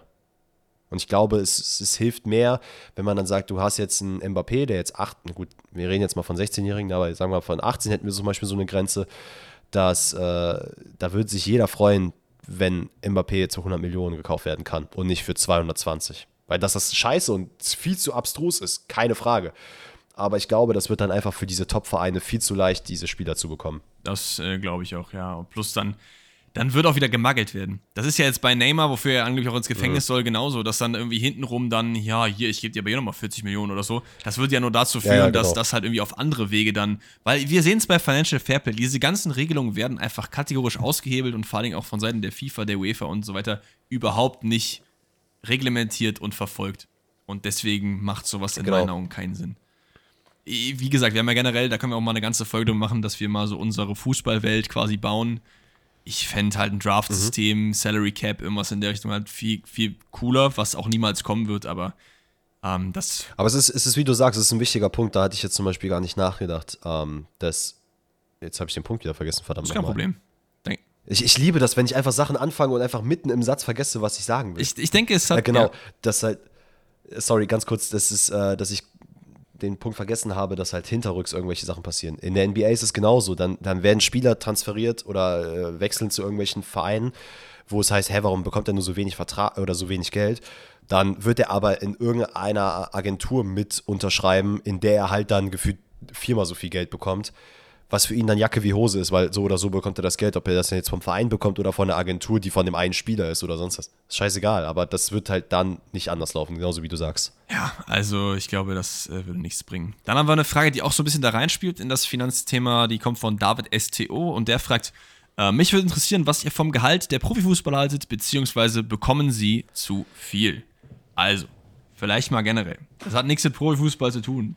Kapitalismus, ist Müll. Leute werden für Sachen mhm. geisteskrank viel bezahlt. Leute haben mehr Geld, als äh, sie überhaupt jemals ausgeben können, ja. Wenn von der, wenn von der Geburt an von Cleopatra du 5000 Euro pro Tag bekommst, auf die Kralle, dann hast du nicht mal ansatzweise so viel Geld wie Jeff Bezos heute hast, wenn du das bis heute durchziehst. Und das zeigt einfach, Krass. wie viel Geld dieser Mann hat. Ja? Und das ist alles viel zu aufgeblasen. Profi, Fußballer, äh, Schauspieler, Fernsehstars, was weiß ich, schlag mich tot. Und dann hast du halt Leute, die für einen Appel und ein Ei äh, den alten Leuten den Arsch abwischen. Das ganze System ist aber Müll. So, fertig. Also, dass das zu viel ist, da müssen wir nicht drüber reden. Ja, bin ich, bin ich absolut bei dir. Ähm, man, man, muss das halt auch so betrachten, es ist ja jetzt, also ich finde, es wird ganz oft so dargestellt, dass die Spieler, die, die, in Klammern Arschlöcher sind, warum die so viel Geld bekommen. Ey, Real Talk, ne? Und das würde, glaube ich, wenn jeder von uns die Möglichkeit hätte, Profifußballer zu sein, und es gibt Verein XY, die bieten dir 10 Millionen, die einen bieten dir 20 Millionen. Dann würdest du ja auch dreimal überlegen, ob du nicht für den Verein spielen willst, der dir 20 Millionen zum Beispiel Natürlich. gibt. Da wirst du nicht sagen, oh, 20 Millionen ist aber scheiße, ich will nicht so viel Geld verdienen. Da, da jeder Hand aufs Herz würde das auch machen. Der würde auch dieses Geld annehmen. Es ist aber, wie gesagt, und ich glaube, das ist so ein Prozess, der halt sehr, sehr früh angefangen hat, ist einfach diese Vermarktung und der, äh, die Kapitalisierung des Fußballs allgemein. Weil äh, dann kommen hier und da Leute rein, die sagen, keine Ahnung, Spieler XY hat damals vor 100, 200, 300 Jahren 10 Euro bekommen. Dann kam irgendein anderer, der hat gesagt, ey, hier, komm, gib dir mal 200 Euro, der ist besser, der, der verdient mehr. Und so schaukelt sich das immer weiter hoch. Dann kommt der von außen rein, dann gibt es die Sponsorengelder und so weiter und so fort. Und diese äh, Bubble hat sich einfach irgendwann so weit aufgeblasen, dass wir auch niemals wieder wieder darauf zurückkommen werden, äh, dass Spieler, keine Ahnung, nebenbei noch arbeiten gehen müssen. Das wird einfach nicht der Fall sein. Äh, das ist in anderen Sportarten so, das ist in anderen Lebensbereichen so. Es gibt einfach Berufe oder Personen, die einfach zu viel Geld verdienen, ähm, was ich gar nicht denen verschulden will oder gar nicht denen anschuldigen will, aber es ist einfach so. Und da wird sich, glaube ich, auch jetzt Stand jetzt nichts ändern. Ja, es lohnt sich einfach. Das ist halt das Ding, ne? Also die zahlen ja nur diese Gehälter, weil es im Endeffekt in den allermeisten Fällen das Geld ja auch wieder irgendwie reinkommt. Und das ist halt einfach so eine Bubble, die Ja, genau. früher oder später vielleicht immer mal platzen wird, aber das ist nichts, was du von heute auf morgen einfach ändern kannst. Wenn ich, wenn ich irgendwie einen Knopf drücken könnte und sagen könnte, dass alles toll umverteilt wird, dann würde ich das tun. Dass irgendwie die Krankenschwestern die Reichen sind und die, die Milio Millionäre klar. die, die Kloputzer auf der anderen Seite, dann würde ich das machen. Aber so ist es leider nicht. So ist es leider nicht. Ja, was, was ganz vielleicht ganz interessant ist, ich, äh, es gibt ein Interview von Robin Gosens mit The Zone, ähm, wo er darüber redet, dass er sehr, sehr krass angemacht wird und sagt, ja, wegen dir habe ich meinen Tippschein verloren und äh, du verdienst viel zu viel Geld und so weiter und so fort. Und er ist ja selber auch der Meinung, dass das so ist. Aber das ändert nichts daran, und da will ich das halt nochmal unterstreichen, die Personen können halt nichts, per se nichts dafür. Du kannst einen Robin Gosens, einen Cristiano Ronaldo oder so, nicht dafür anscheißen, dass die so viel Geld bekommen. Die, die tun schon was dafür. Du kannst eher das System dahinter sehr stark kritisieren, warum überhaupt so viel Geld fließt. Aber nicht, dass die Personen Gehalt XY Und du kannst sie dafür kritisieren, was sie mit dem Gehalt machen, natürlich. Ne? Also es gibt natürlich die einen Weg, wo du sagen kannst, wie Sadio Mané, der sagt, ich komme von ganz unten, ich äh, gebe an meine Community was zurück, wie Marcus Rashford, der das in England genauso praktiziert und so weiter und so fort. Ja. Und es gibt andere Leute, die das halt nicht tun. Das ist dann deren Entscheidung und dann müsst ihr halt entscheiden, ob ihr ähm, das in Ordnung findet oder nicht. Und wie ihr dann zu den Personen halt steht. Ich finde es halt lost. Also ich finde, wenn du so viel Geld verdienst, ist es eigentlich mandatory. Du musst es eigentlich machen, dass du was zurückgibst, weil du hast halt so viel Geld, dass du es halt niemals wieder ausgeben kannst. So. Naja. Genau, und auch ganz kurz, um dann will ich das Thema wirklich zumachen, ähm, auch da an so einer Stelle, wenn halt Spieler sich irgendwas kaufen, ein Auto oder sonst was, auch da finde ich es per se scheiße, dass man das halt so krank in die Kritik zieht. Person XY hat sich jetzt einen Ferrari geholt. Ey, let him be. Der Typ hat wahrscheinlich so viel Geld, der kann sich ein Auto holen und der kann auch trotzdem noch 20 Millionen spenden im Idealfall. So, dass das halt alles immer so oberflächlich angekratzt wird. Ja, sorry, sollte man vielleicht auch mal im Hinterkopf dann behalten. Natürlich, natürlich. Aber ich glaube, was auch da oft irgendwie ist, dass halt Leute haben halt so eine krasse Macht und benutzen sie halt nicht, ne? Also, äh, der Vatikan hat genug Geld, um den Welthunger zweimal zu beenden, macht er aber nicht. Weißt du, was ich meine? Das, Ja. ist, das ist ke- kein Witz, das ist eine, eine Rechnung, die die WHO aufgestellt hat. Die haben genug Geld, um das theoretisch zu machen, aber die machen es nicht. Und das kann man, dafür kann man. Der Jeff von Amazon wird das ja auch Ja, können. der, der, der Jeffrey-Junge. Ja. Egal, lass uns das Thema mal zumachen. Das wird, glaube ich, auch zu weit führen. Wir können auch mal gerne einen Gesellschaftspodcast irgendwie machen. Wir gehen wieder zurück zu Fußball. und zwar äh, fragt Marlon, bisschen off-topic, was sind denn die Lieblingsvereine innerhalb eurer Familie? Also gibt es quasi bei dir Leute, die nicht Dortmund-Fan sind und bei mir Leute, die nicht Bayern-Fan sind? Du oder ich zuerst? Fang gerne an. Bei mir ist es tatsächlich so, dass meine Mutter und meine Schwester sich wirklich nicht die Bohne für Fußball interessieren. Meine Mutter ist zwar der größte Deutschland-Fan, wenn die WM ist. Die fühlt immer übel mit und schreit und das ist doch rot, obwohl es einfach gefühlt nur einmal im Trikot gezogen war. Ist schon ganz süß so. Ähm, und auch witzig. Das soll jetzt übrigens nicht irgendwie so in die Richtung, keine Ahnung und so, aber die interessiert sich einfach nicht dafür. Ähm, und mein Vater ist immer Bayern-Fan gewesen, nebenbei noch Köln-Sympathisant, wie ich halt auch. Der einzige, der mir jetzt spontan einfällt aus meiner engeren Familie, ist mein Opa, der war tatsächlich ähm, äh, Viktoria Köln-Fan. Äh, äh, Fortuna Köln. Äh, Wow. doch, doch, Viktoria Köln, die in Höhenberg sind. Und der war auch da öfter mal im Stadion und so, hatte auch Crazy. so Sticker und so davon. Das habe ich tatsächlich erst vor ein paar Wochen erfahren. Ich wusste das einfach nie, weil im hohen Alter hat er sich nicht mehr so für Fußball interessiert, hat nur Bundesliga geschaut. Aber meine, meine Oma meinte letztens zu mir, als wir essen waren, der war auch da mal im Stadion und so und hat da auch immer am Radio Geil. mitgehört und so. Geil, ne? Das ist schon verrückt. Bei dir? Ähm, bei mir ist es tatsächlich so, dass ich halt, also meine gesamte Familie ist ja, stand jetzt gerade in Dortmund. Äh, dementsprechend sind auch wirklich alle, alle Dortmund-Fan, was ich persönlich sehr, sehr cool finde, weil dadurch bin ich halt auch sehr, also von Sympa Sy- Sympathisant wirklich zum Fan geworden. Äh, meine Mutter interessiert sich eigentlich auch gar nicht für Fußball. Ähm, mag es aber auch, wenn halt die gesam- gesamte Familie halt Dortmund guckt oder sie geht auch mal mit ins Stadion, meine Schwester genauso. Ähm, der einzige, bei dem ich jetzt auch weiß, dass der anderweitig aufgestellt ist, ist der Freund meiner Stiefschwester, der ist nämlich Bochum-Fan. Und ansonsten, entweder haben die Leute wirklich gar kein Interesse am Fußball oder es ist sehr, ähm, ja, Dortmund getrieben.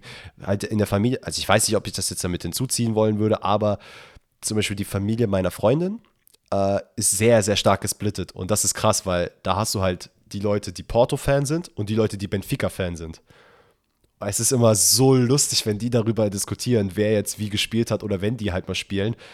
Und die sind dann auch so kackendreist und sagen dann so, nee, ich gucke mir jetzt auch das Porto-Spiel nicht an. Wir sitzen im Café, das läuft da, nee, ich gucke mir das nicht an, ich bin Benfica-Fan. Nee, ich gucke nicht auf dem Ja, ich Fernseher. finde es ich find's sowieso wild, geil. wie manchmal so Rivalität so im Leben alles bestimmt. Das fühle ich halt so gar nicht. Also, wenn jetzt jemand Ja, mir entgegenkommt mit überspitzt. 1860-Trikot oder mit Dortmund-Trikot, dann sage ich, hallo. Genau wie zu jedem anderen auch. Das juckt mich halt nicht die Bohne. Und es Mhm. gibt da wirklich Leute, das, da, da, da hört es bei mir auch auf, die dann einfach sagen, du machst das und, also du hast dieses Trikot an, du, ich will nicht mit dir reden, so. Das, das verstehe ich halt nicht. Also Rivalität endet für mich immer auf dem Nee, Platz. ich, ich, ich finde das, auch- ich das auch bescheuert. Also ich, ich finde es lustig, wenn man dann halt jetzt, wie, wie ich gerade meinte, im Café sitzt und darüber so diskutiert, meint, na, ich gucke doch kein Porto-Spiel, was soll das, Porto-Fans, alles bescheuert. Ähm, das finde ich noch lustig, weil man meint es auch lustig. Aber da würde jetzt keiner irgendwie sagen, nee, nee das mache ich jetzt nicht. Nee, mit dem will ich jetzt nicht reden, weil da würde ja die ganze Familie auseinanderfallen. Ja, ja. Also, äh, Mick123 hat uns noch eine Frage eingesendet und zwar: Wen mögt ihr aus der Rivalität von HSV und dem FC St. Pauli mehr? Und ich habe ja, glaube ich, gerade eben schon ein bisschen über die Frechheit im DFB-Pokal geredet. Also, ich bin von meiner Seite auf jeden Fall eher auf der Pauli-Seite. Wobei ich auch sagen muss, ich mag eigentlich auch den HSV und ich will eigentlich auch, dass der HSV zumindest wieder in die Bundesliga zurückkommt. Also ist jetzt nicht so, dass ich jetzt irgendwie so eine exklusive Liebe für den äh, FC St. Pauli hätte. So ist es jetzt nicht. Bei dir? Ich, ich muss tatsächlich sagen, ich bin da komplett offen. Also ich habe, ich mag weder den einen noch den anderen wirklich sehr, sehr gern. Ich finde beide Vereine cool, aber ich glaube, so rein, ja gut, wenn, mal, wenn ich mich jetzt wirklich für einen Verein entscheiden müsste, müsste ich wahrscheinlich mit Hamburg mehr. Ach, mit Hamburg. Ach so, ja, dann. Ähm, Dann ist ja alles klar. äh, sorry, Klar, ja. mit, dem, mit dem HSV. Äh, weil ich tatsächlich damals auch sehr großer äh, Raphael van der Vaart-Fan gewesen bin und der da halt da gespielt hat und da fand ich HSV irgendwie immer sehr, sehr cool. Aber es, also ich mag St. Pauli genauso. Also es ist, das nimmt sich nicht viel. Ja, easy. Ähm, dann, was haben wir noch? Was haben wir noch? Äh, das hatten wir schon. Junge, ich habe jetzt hier wieder komplett äh, kreuz und quer alles gelesen, ne? Robin K. fragt, mich würde Ja. eure Meinung zur Super League interessieren. Würden dann nicht die nationalen Ligen wieder spannender werden, wenn alle Teams, die in der Super League vertreten werden, einfach von der Bildfläche verschwinden würden? Super League ist ein Riesenthema, ne? Willst du damit? Ist ein Riesenthema. Also ich hätte, ich habe mir ein paar Sachen dazu aufgeschrieben. Ähm, wir können es entweder so machen, dass wir darüber jetzt diskutieren, oder wir machen irgendwann mal einen separaten Part dazu und wir brechen einfach jetzt ganz kurz runter, was man dazu sagen kann. Lass uns das zweite machen, weil ich glaube, wenn wir jetzt darüber diskutieren, dann sitzen wir noch in zwei Stunden hier, weil es ist wirklich ein sehr, sehr großes Thema. Wir können ja, wie gesagt, mal irgendwie so eine Folge machen, wo wir mal ähm, unsere eigene Fußballwelt bauen. Das ist dann so eine Folge, vielleicht, wenn irgendwie eine Pause ist, Winterpause, Sommerpause oder so, wo wir sagen, wir reden mal über, wie würden wir das umstrukturieren? Super League, was ist mit Regeländerungen und so weiter und so fort. Lass uns die Frage jetzt einfach auf äh, relativ oberflächlich behandeln, würde ich behaupten. Also Super League, was ist dein Take? Okay. Also, ich finde persönlich, die Super League äh, sollte nicht stattfinden. Ähm, ich habe mehrere Gründe mir aufgeschrieben, ähm, ohne da jetzt zu sehr in Detail gehen zu wollen, wie die Super League aufgebaut ist und so weiter und so fort. Aber grundsätzlich würde es wahrscheinlich darauf hinauslaufen, dass es zumal keine Quali gibt für eine Super League. Das heißt, wir sehen halt immer dieselben, keine Ahnung, zehn Mannschaften, die gegeneinander spielen. Wir beschweren uns jetzt teilweise schon bei der Nations League, dass äh, die Mannschaften gegeneinander spielen. Also Deutschland gegen Spanien spielt irgendwie dieses Jahr schon zum zehnten Mal. Äh, genauso in der Champions League auch, haben wir auch gesagt, Liverpool gegen Neapel sehen wir halt gefühlt jedes Jahr. Und nichts anderes ist es halt auch dann in der Super League, nur halt noch mehr. Und ich glaube, es ist ein Unterschied zwischen zum Beispiel, weil das wird ja auch auf dem Verhältnis gesetzt, NBA und, äh, äh, und Super League. In der NBA ist es halt so, dass du deutlich mehr Mannschaften hast. So. Und da ist das System vom Sport her auch ein ganz anderes, als, jetzt, äh, als es jetzt hier wär, äh, wäre, weil du hast diese Super League, wo halt diese zehn Mannschaften sind, die aus ihrem Ligasystem rausgezogen werden. Und da kommt nämlich der nächste Punkt. Äh, du hast einfach eine generelle Entfremdung vom Fußball, weil du hast halt deine nationale Liga, die du cool findest, und dann hast du halt diese Elite-Liga, die wir jetzt schon in gewisser Weise mit der Premier League haben. Und überspitzt gesehen würde das dann halt nichts anderes sein, wie als würdest du deinen jetzigen Kreisliga-Verein gucken und dann guckst du nur noch Champions League. Ja. Weil nichts anderes würde das halt sein. Weil die Möglichkeit, dass zum Beispiel dann Union Berlin Meister wird, die ist auf jeden Fall gegeben, den verstehe ich den Aspekt. Aber wie viel Bedeutung hat das? Weil dieser Titel interessiert ja dann im Weltfußball per se gar keinen mehr. Du hast gar keine, äh, gar keine Verteilung mehr. Deutsche Liga steht über, dem, äh, über der und der Liga, dementsprechend bekommt es mehr Plätze. Dass du 20 Mal die Meisterschaft gewonnen hast, juckt dann auch gar nicht mehr die Bohne. Und wir haben jetzt gerade insbesondere äh, am DFB-Pokal gesehen, wie geil es sein kann, dass kleinere Mannschaften größere Mannschaften ärgern können, wie viel Herzblut da drin steckt, wie viel, äh, gerade in Bezug auf Darmstadt zum Beispiel, die mega viel Power geben, die richtig Bock auf dieses Spiel gegen Gladbach haben, die auch ihre Chance wittern, da zu gewinnen.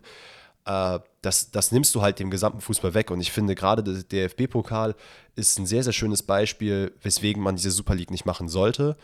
Ähm, beispielsweise auch, dass äh, natürlich so große Stars, jetzt mal ferner vom DFB-Pokal, äh, wobei doch, können wir auch nehmen. Bayern München spielt gegen, ähm, gegen Bonner SC zum Beispiel. Was meinst du, was hier in der Stadt los ist, wenn es dann heißt, ey, die Bayern-Stars kommen, äh, kommen in die Stadt? Es ist halt unglaublich geil. Du bekommst die Möglichkeit, die Stars zu sehen und so weiter und so fort. Und die Super League an sich würde einfach, und dann äh, bin ich auch mit meinem Tag fertig, würde einfach so kommerzialisiert werden und so groß gepusht werden und mit so viel Geldern und all das, was jetzt in der Kritik steht, würde halt einfach alles da reinfließen. Deutlich höhere Gehälter, deutlich höhere Ablösesummen und so weiter und so fort. Und es würde einfach nur die Situation, wie sie jetzt ohnehin schon ist, würde es einfach verschlimmern. Und Mannschaften wie zum Beispiel Ajax es in der Champions League gemacht hat, Bergamo, Brügge und hast du nicht gesehen wen, die auch mal wirklich weit kommen, die auch die Möglichkeit haben, irgendwann mal was zu gewinnen. Das hast du dann ja gar nicht mehr, weil ob dann jetzt Bayern die Super League gewinnt äh, oder die Super League, dann Liverpool, Chelsea, Juventus, Hude Verkehrs, am Ende ist es eigentlich fast egal, wer dann, wer dann da oben mitspielt, weil es eh immer die gleichen Du schaffst sind. halt gefühlt eine Zweiklassengesellschaft. Jeder Spieler, der auch nur ansatzweise Talent hat in nicht der Super League, wird ja dann, um den wird sich ja komplett gerissen dann in der Super League. Es ist ja dann wie, wie eine Zweiklassengesellschaft. Du hast oben die, die Elite, die Guten, und unten die, ja, ist okay, das ist noch dann der ehrliche Fußball oder was. Und dann kannst du mir auch nicht erzählen, dass dann, wie du halt meinst, dass sich dann, wenn jetzt Union Berlin hier Meister wird, dann ist hier die Hölle los in Deutschland. Wenn das da ja. so wäre, dann würden die denken, ja gut, aber Bayern, Dortmund, Leverkusen, Leipzig sind ja gar nicht mehr da. Und das ist doch, fühlt sich doch dann überhaupt nicht mehr so an. Oder, also ich, genau, vielleicht ist genau. auch nicht Leverkusen der Super League, ne? Nee, ich meine nur halt, ne?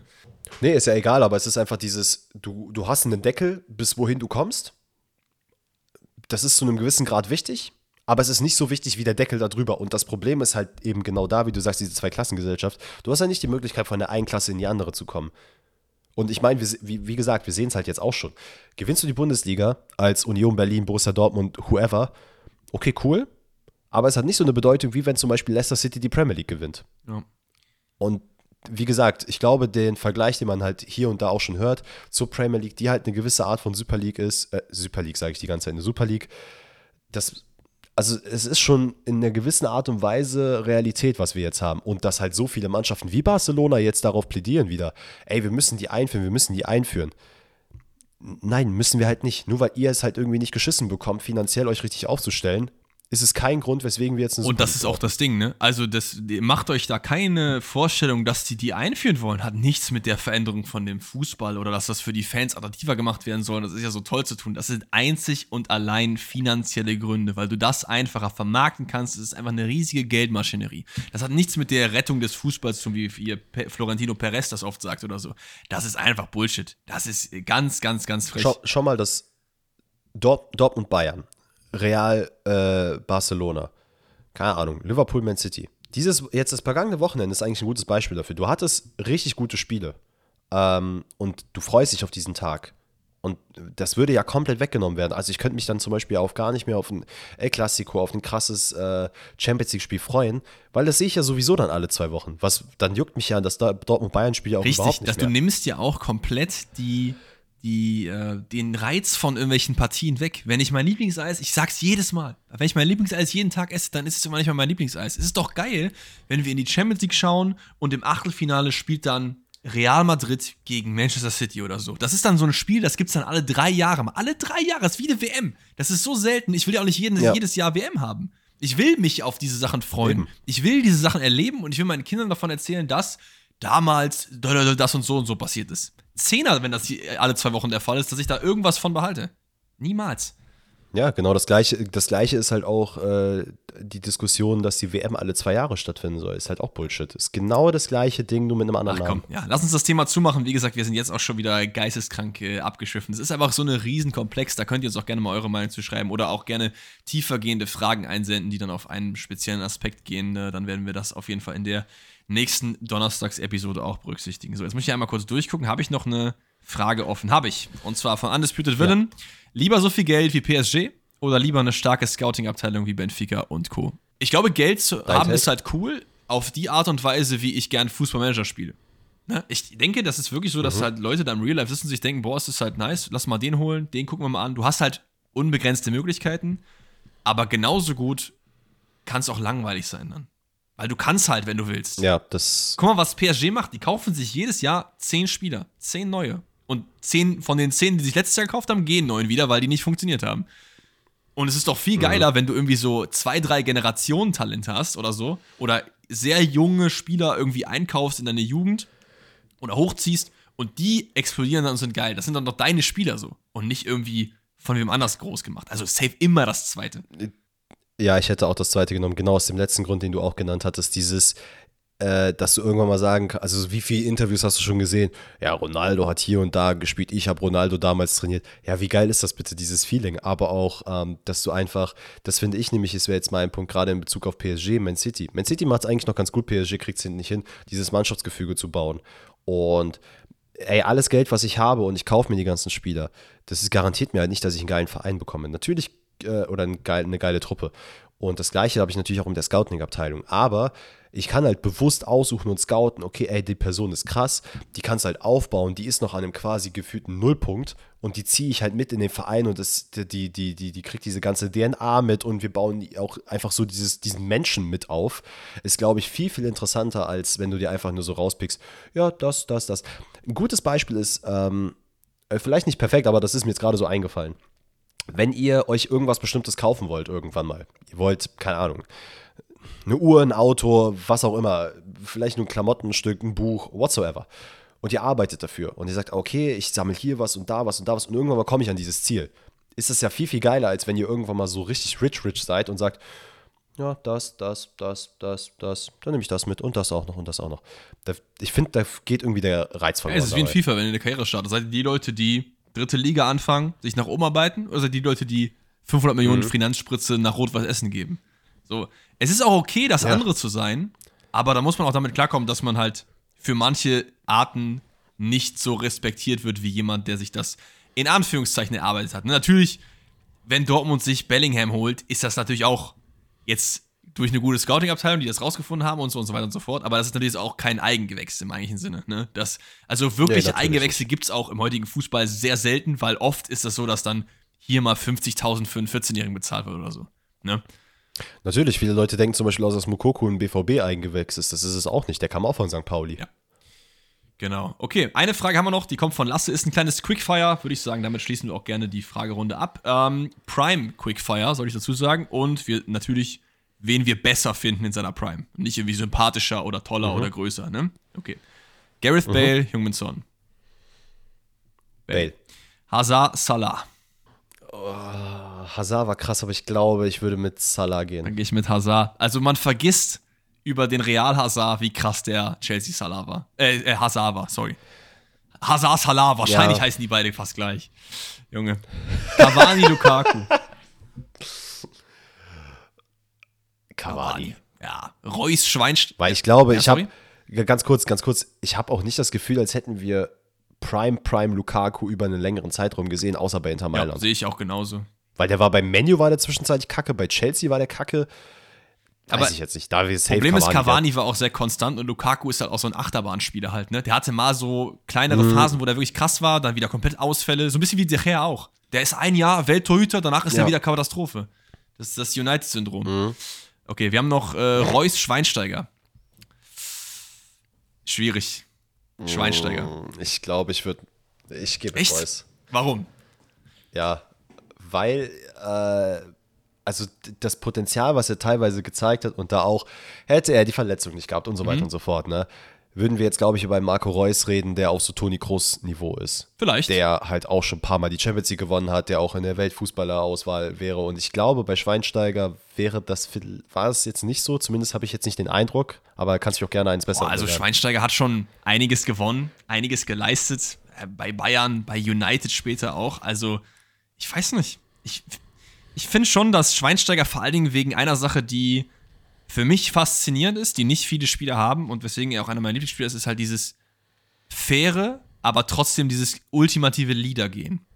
Weil das war ein Typ, der mhm. ist in, in, in den Krieg gezogen.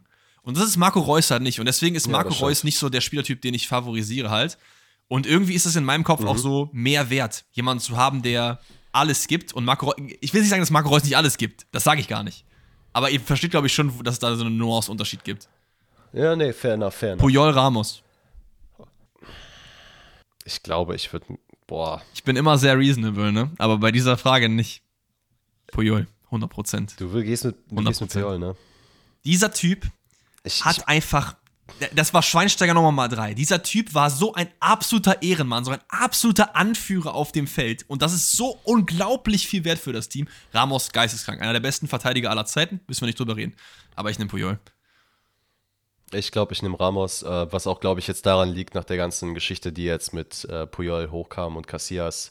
Er hat tatsächlich ein paar Das ist allerdings ich richtig. Das ist gestehen. allerdings richtig. Also. Aber das wollen wir jetzt mal an der Stelle erstmal außen vor lassen. Ich habe jetzt nur an Rein Fußball von den gedacht, Leistungen her ne? habe ich irgendwie trotzdem. Nein, nein, klar, klar, klar. Habe ich aber auch irgendwie so ein bisschen mehr. Habe ich irgendwie Tendenz zu Ramos. Ich kann es nicht mal erklären. R9, Suarez ist der letzte. R9. Prime, R9. Safe. Ich habe, das Ding ist, ich finde, man muss schon immer bei diesen Fragen schon mal drüber nachdenken kurz. Weil diese Schnellschüsse sind doch oft einfach Müll. Ist so. Also wie oft ich schon sowas hatte im Twitch-Chat oder so und habe ich irgendeine Scheiße geglaubt und ist mir nach 10 Sekunden aufgefallen, Moment mal, das war jetzt nicht so schlau. Deswegen, ich überlege immer nochmal, aber Ja. R9 auf jeden Fall.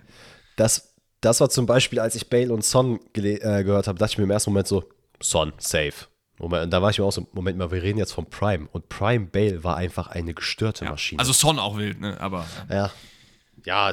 Boah, ich liebe Son. Heumin Song, ne? My man. Ich schwör's dir, wenn der Typ, hoffentlich irgendwann mal können wir mit dem im Podcast reden, das wäre einfach. der kann auch Deutsch, ne? Ja. Das Ding ist, ich äh, rede auch weißt mit dem du, Koreanisch, wenn es sein muss. weißt du, kommt. wie rum man die Namen eigentlich richtig ausspricht? Ich glaube, sein Name wird anders Son Heung-min, ne? Ja, Ja. Ich glaube auch. ja, doch, das Ich glaube glaube ich. Okay, Leute, das war mal wieder eine wundervolle Episode mit euren Fragen, mit einem wundervollen DFB-Pokal-Rückblick, den wir so auch noch nicht erlebt haben. Könnt mal gerne uns ein bisschen Feedback da lassen, wie ihr das mit dem DFB-Pokal fand. War das für euch zu ausführlich? Wollt ihr da mehr drüber reden? Ähm, ich würde sagen, nächste äh, Episode mit dem DFB-Pokal ist ja dann wahrscheinlich auch ein bisschen abgespeckter, weil da sind es halt halb so viele Partien. Das wird ja auch immer weniger. Da können wir dann ein bisschen detailreicher über die Partien reden. Aber mir hat es sehr viel Spaß gemacht. Ich hoffe, dir natürlich auch. Und mir bleibt nichts mehr zu sagen, außer Yes. ich entlasse euch in ein schönes Wochenende, wo und wann auch immer ihr das hört. Habt noch einen schönen Tag und wir sehen uns dann bei der nächsten Folge Pfosten rettet, wo vielleicht auch wieder der Danny das Intro macht. Hoffentlich. Und äh, wo Danny vielleicht auch nicht mehr in Quarantäne ist, sondern auch wieder live am Stimmt, Start. am Montag könnten wir Ey, ja wieder, ne? Am Montag können wir wieder. Ja, drücken wir die Daumen, dass es so Die ist. Szene heute Äh, ist auf Donnerstag. jeden Heute ist. Donnerstag. Also Montag bist du safe wieder raus. So, das, das, da reden wir, das ist das Ende. Tschüss. Ich, nee, ich wollte noch, noch kurz sagen, das ist jetzt wieder auch Standard. Ich wollte aber sagen, lasst ganz viel Liebe da. Ähm, wir haben wieder ganz viel Liebe für die letzten Folgen bekommen. Lasst wieder ganz viel Liebe für die nächsten Folgen da. Und dann äh, hören wir uns am Montag in einer ganz geschmeidigen Runde. Auch wieder mit Kerzen und Tee. Und ey, bis dahin. Macht's es gut. Ciao, ciao.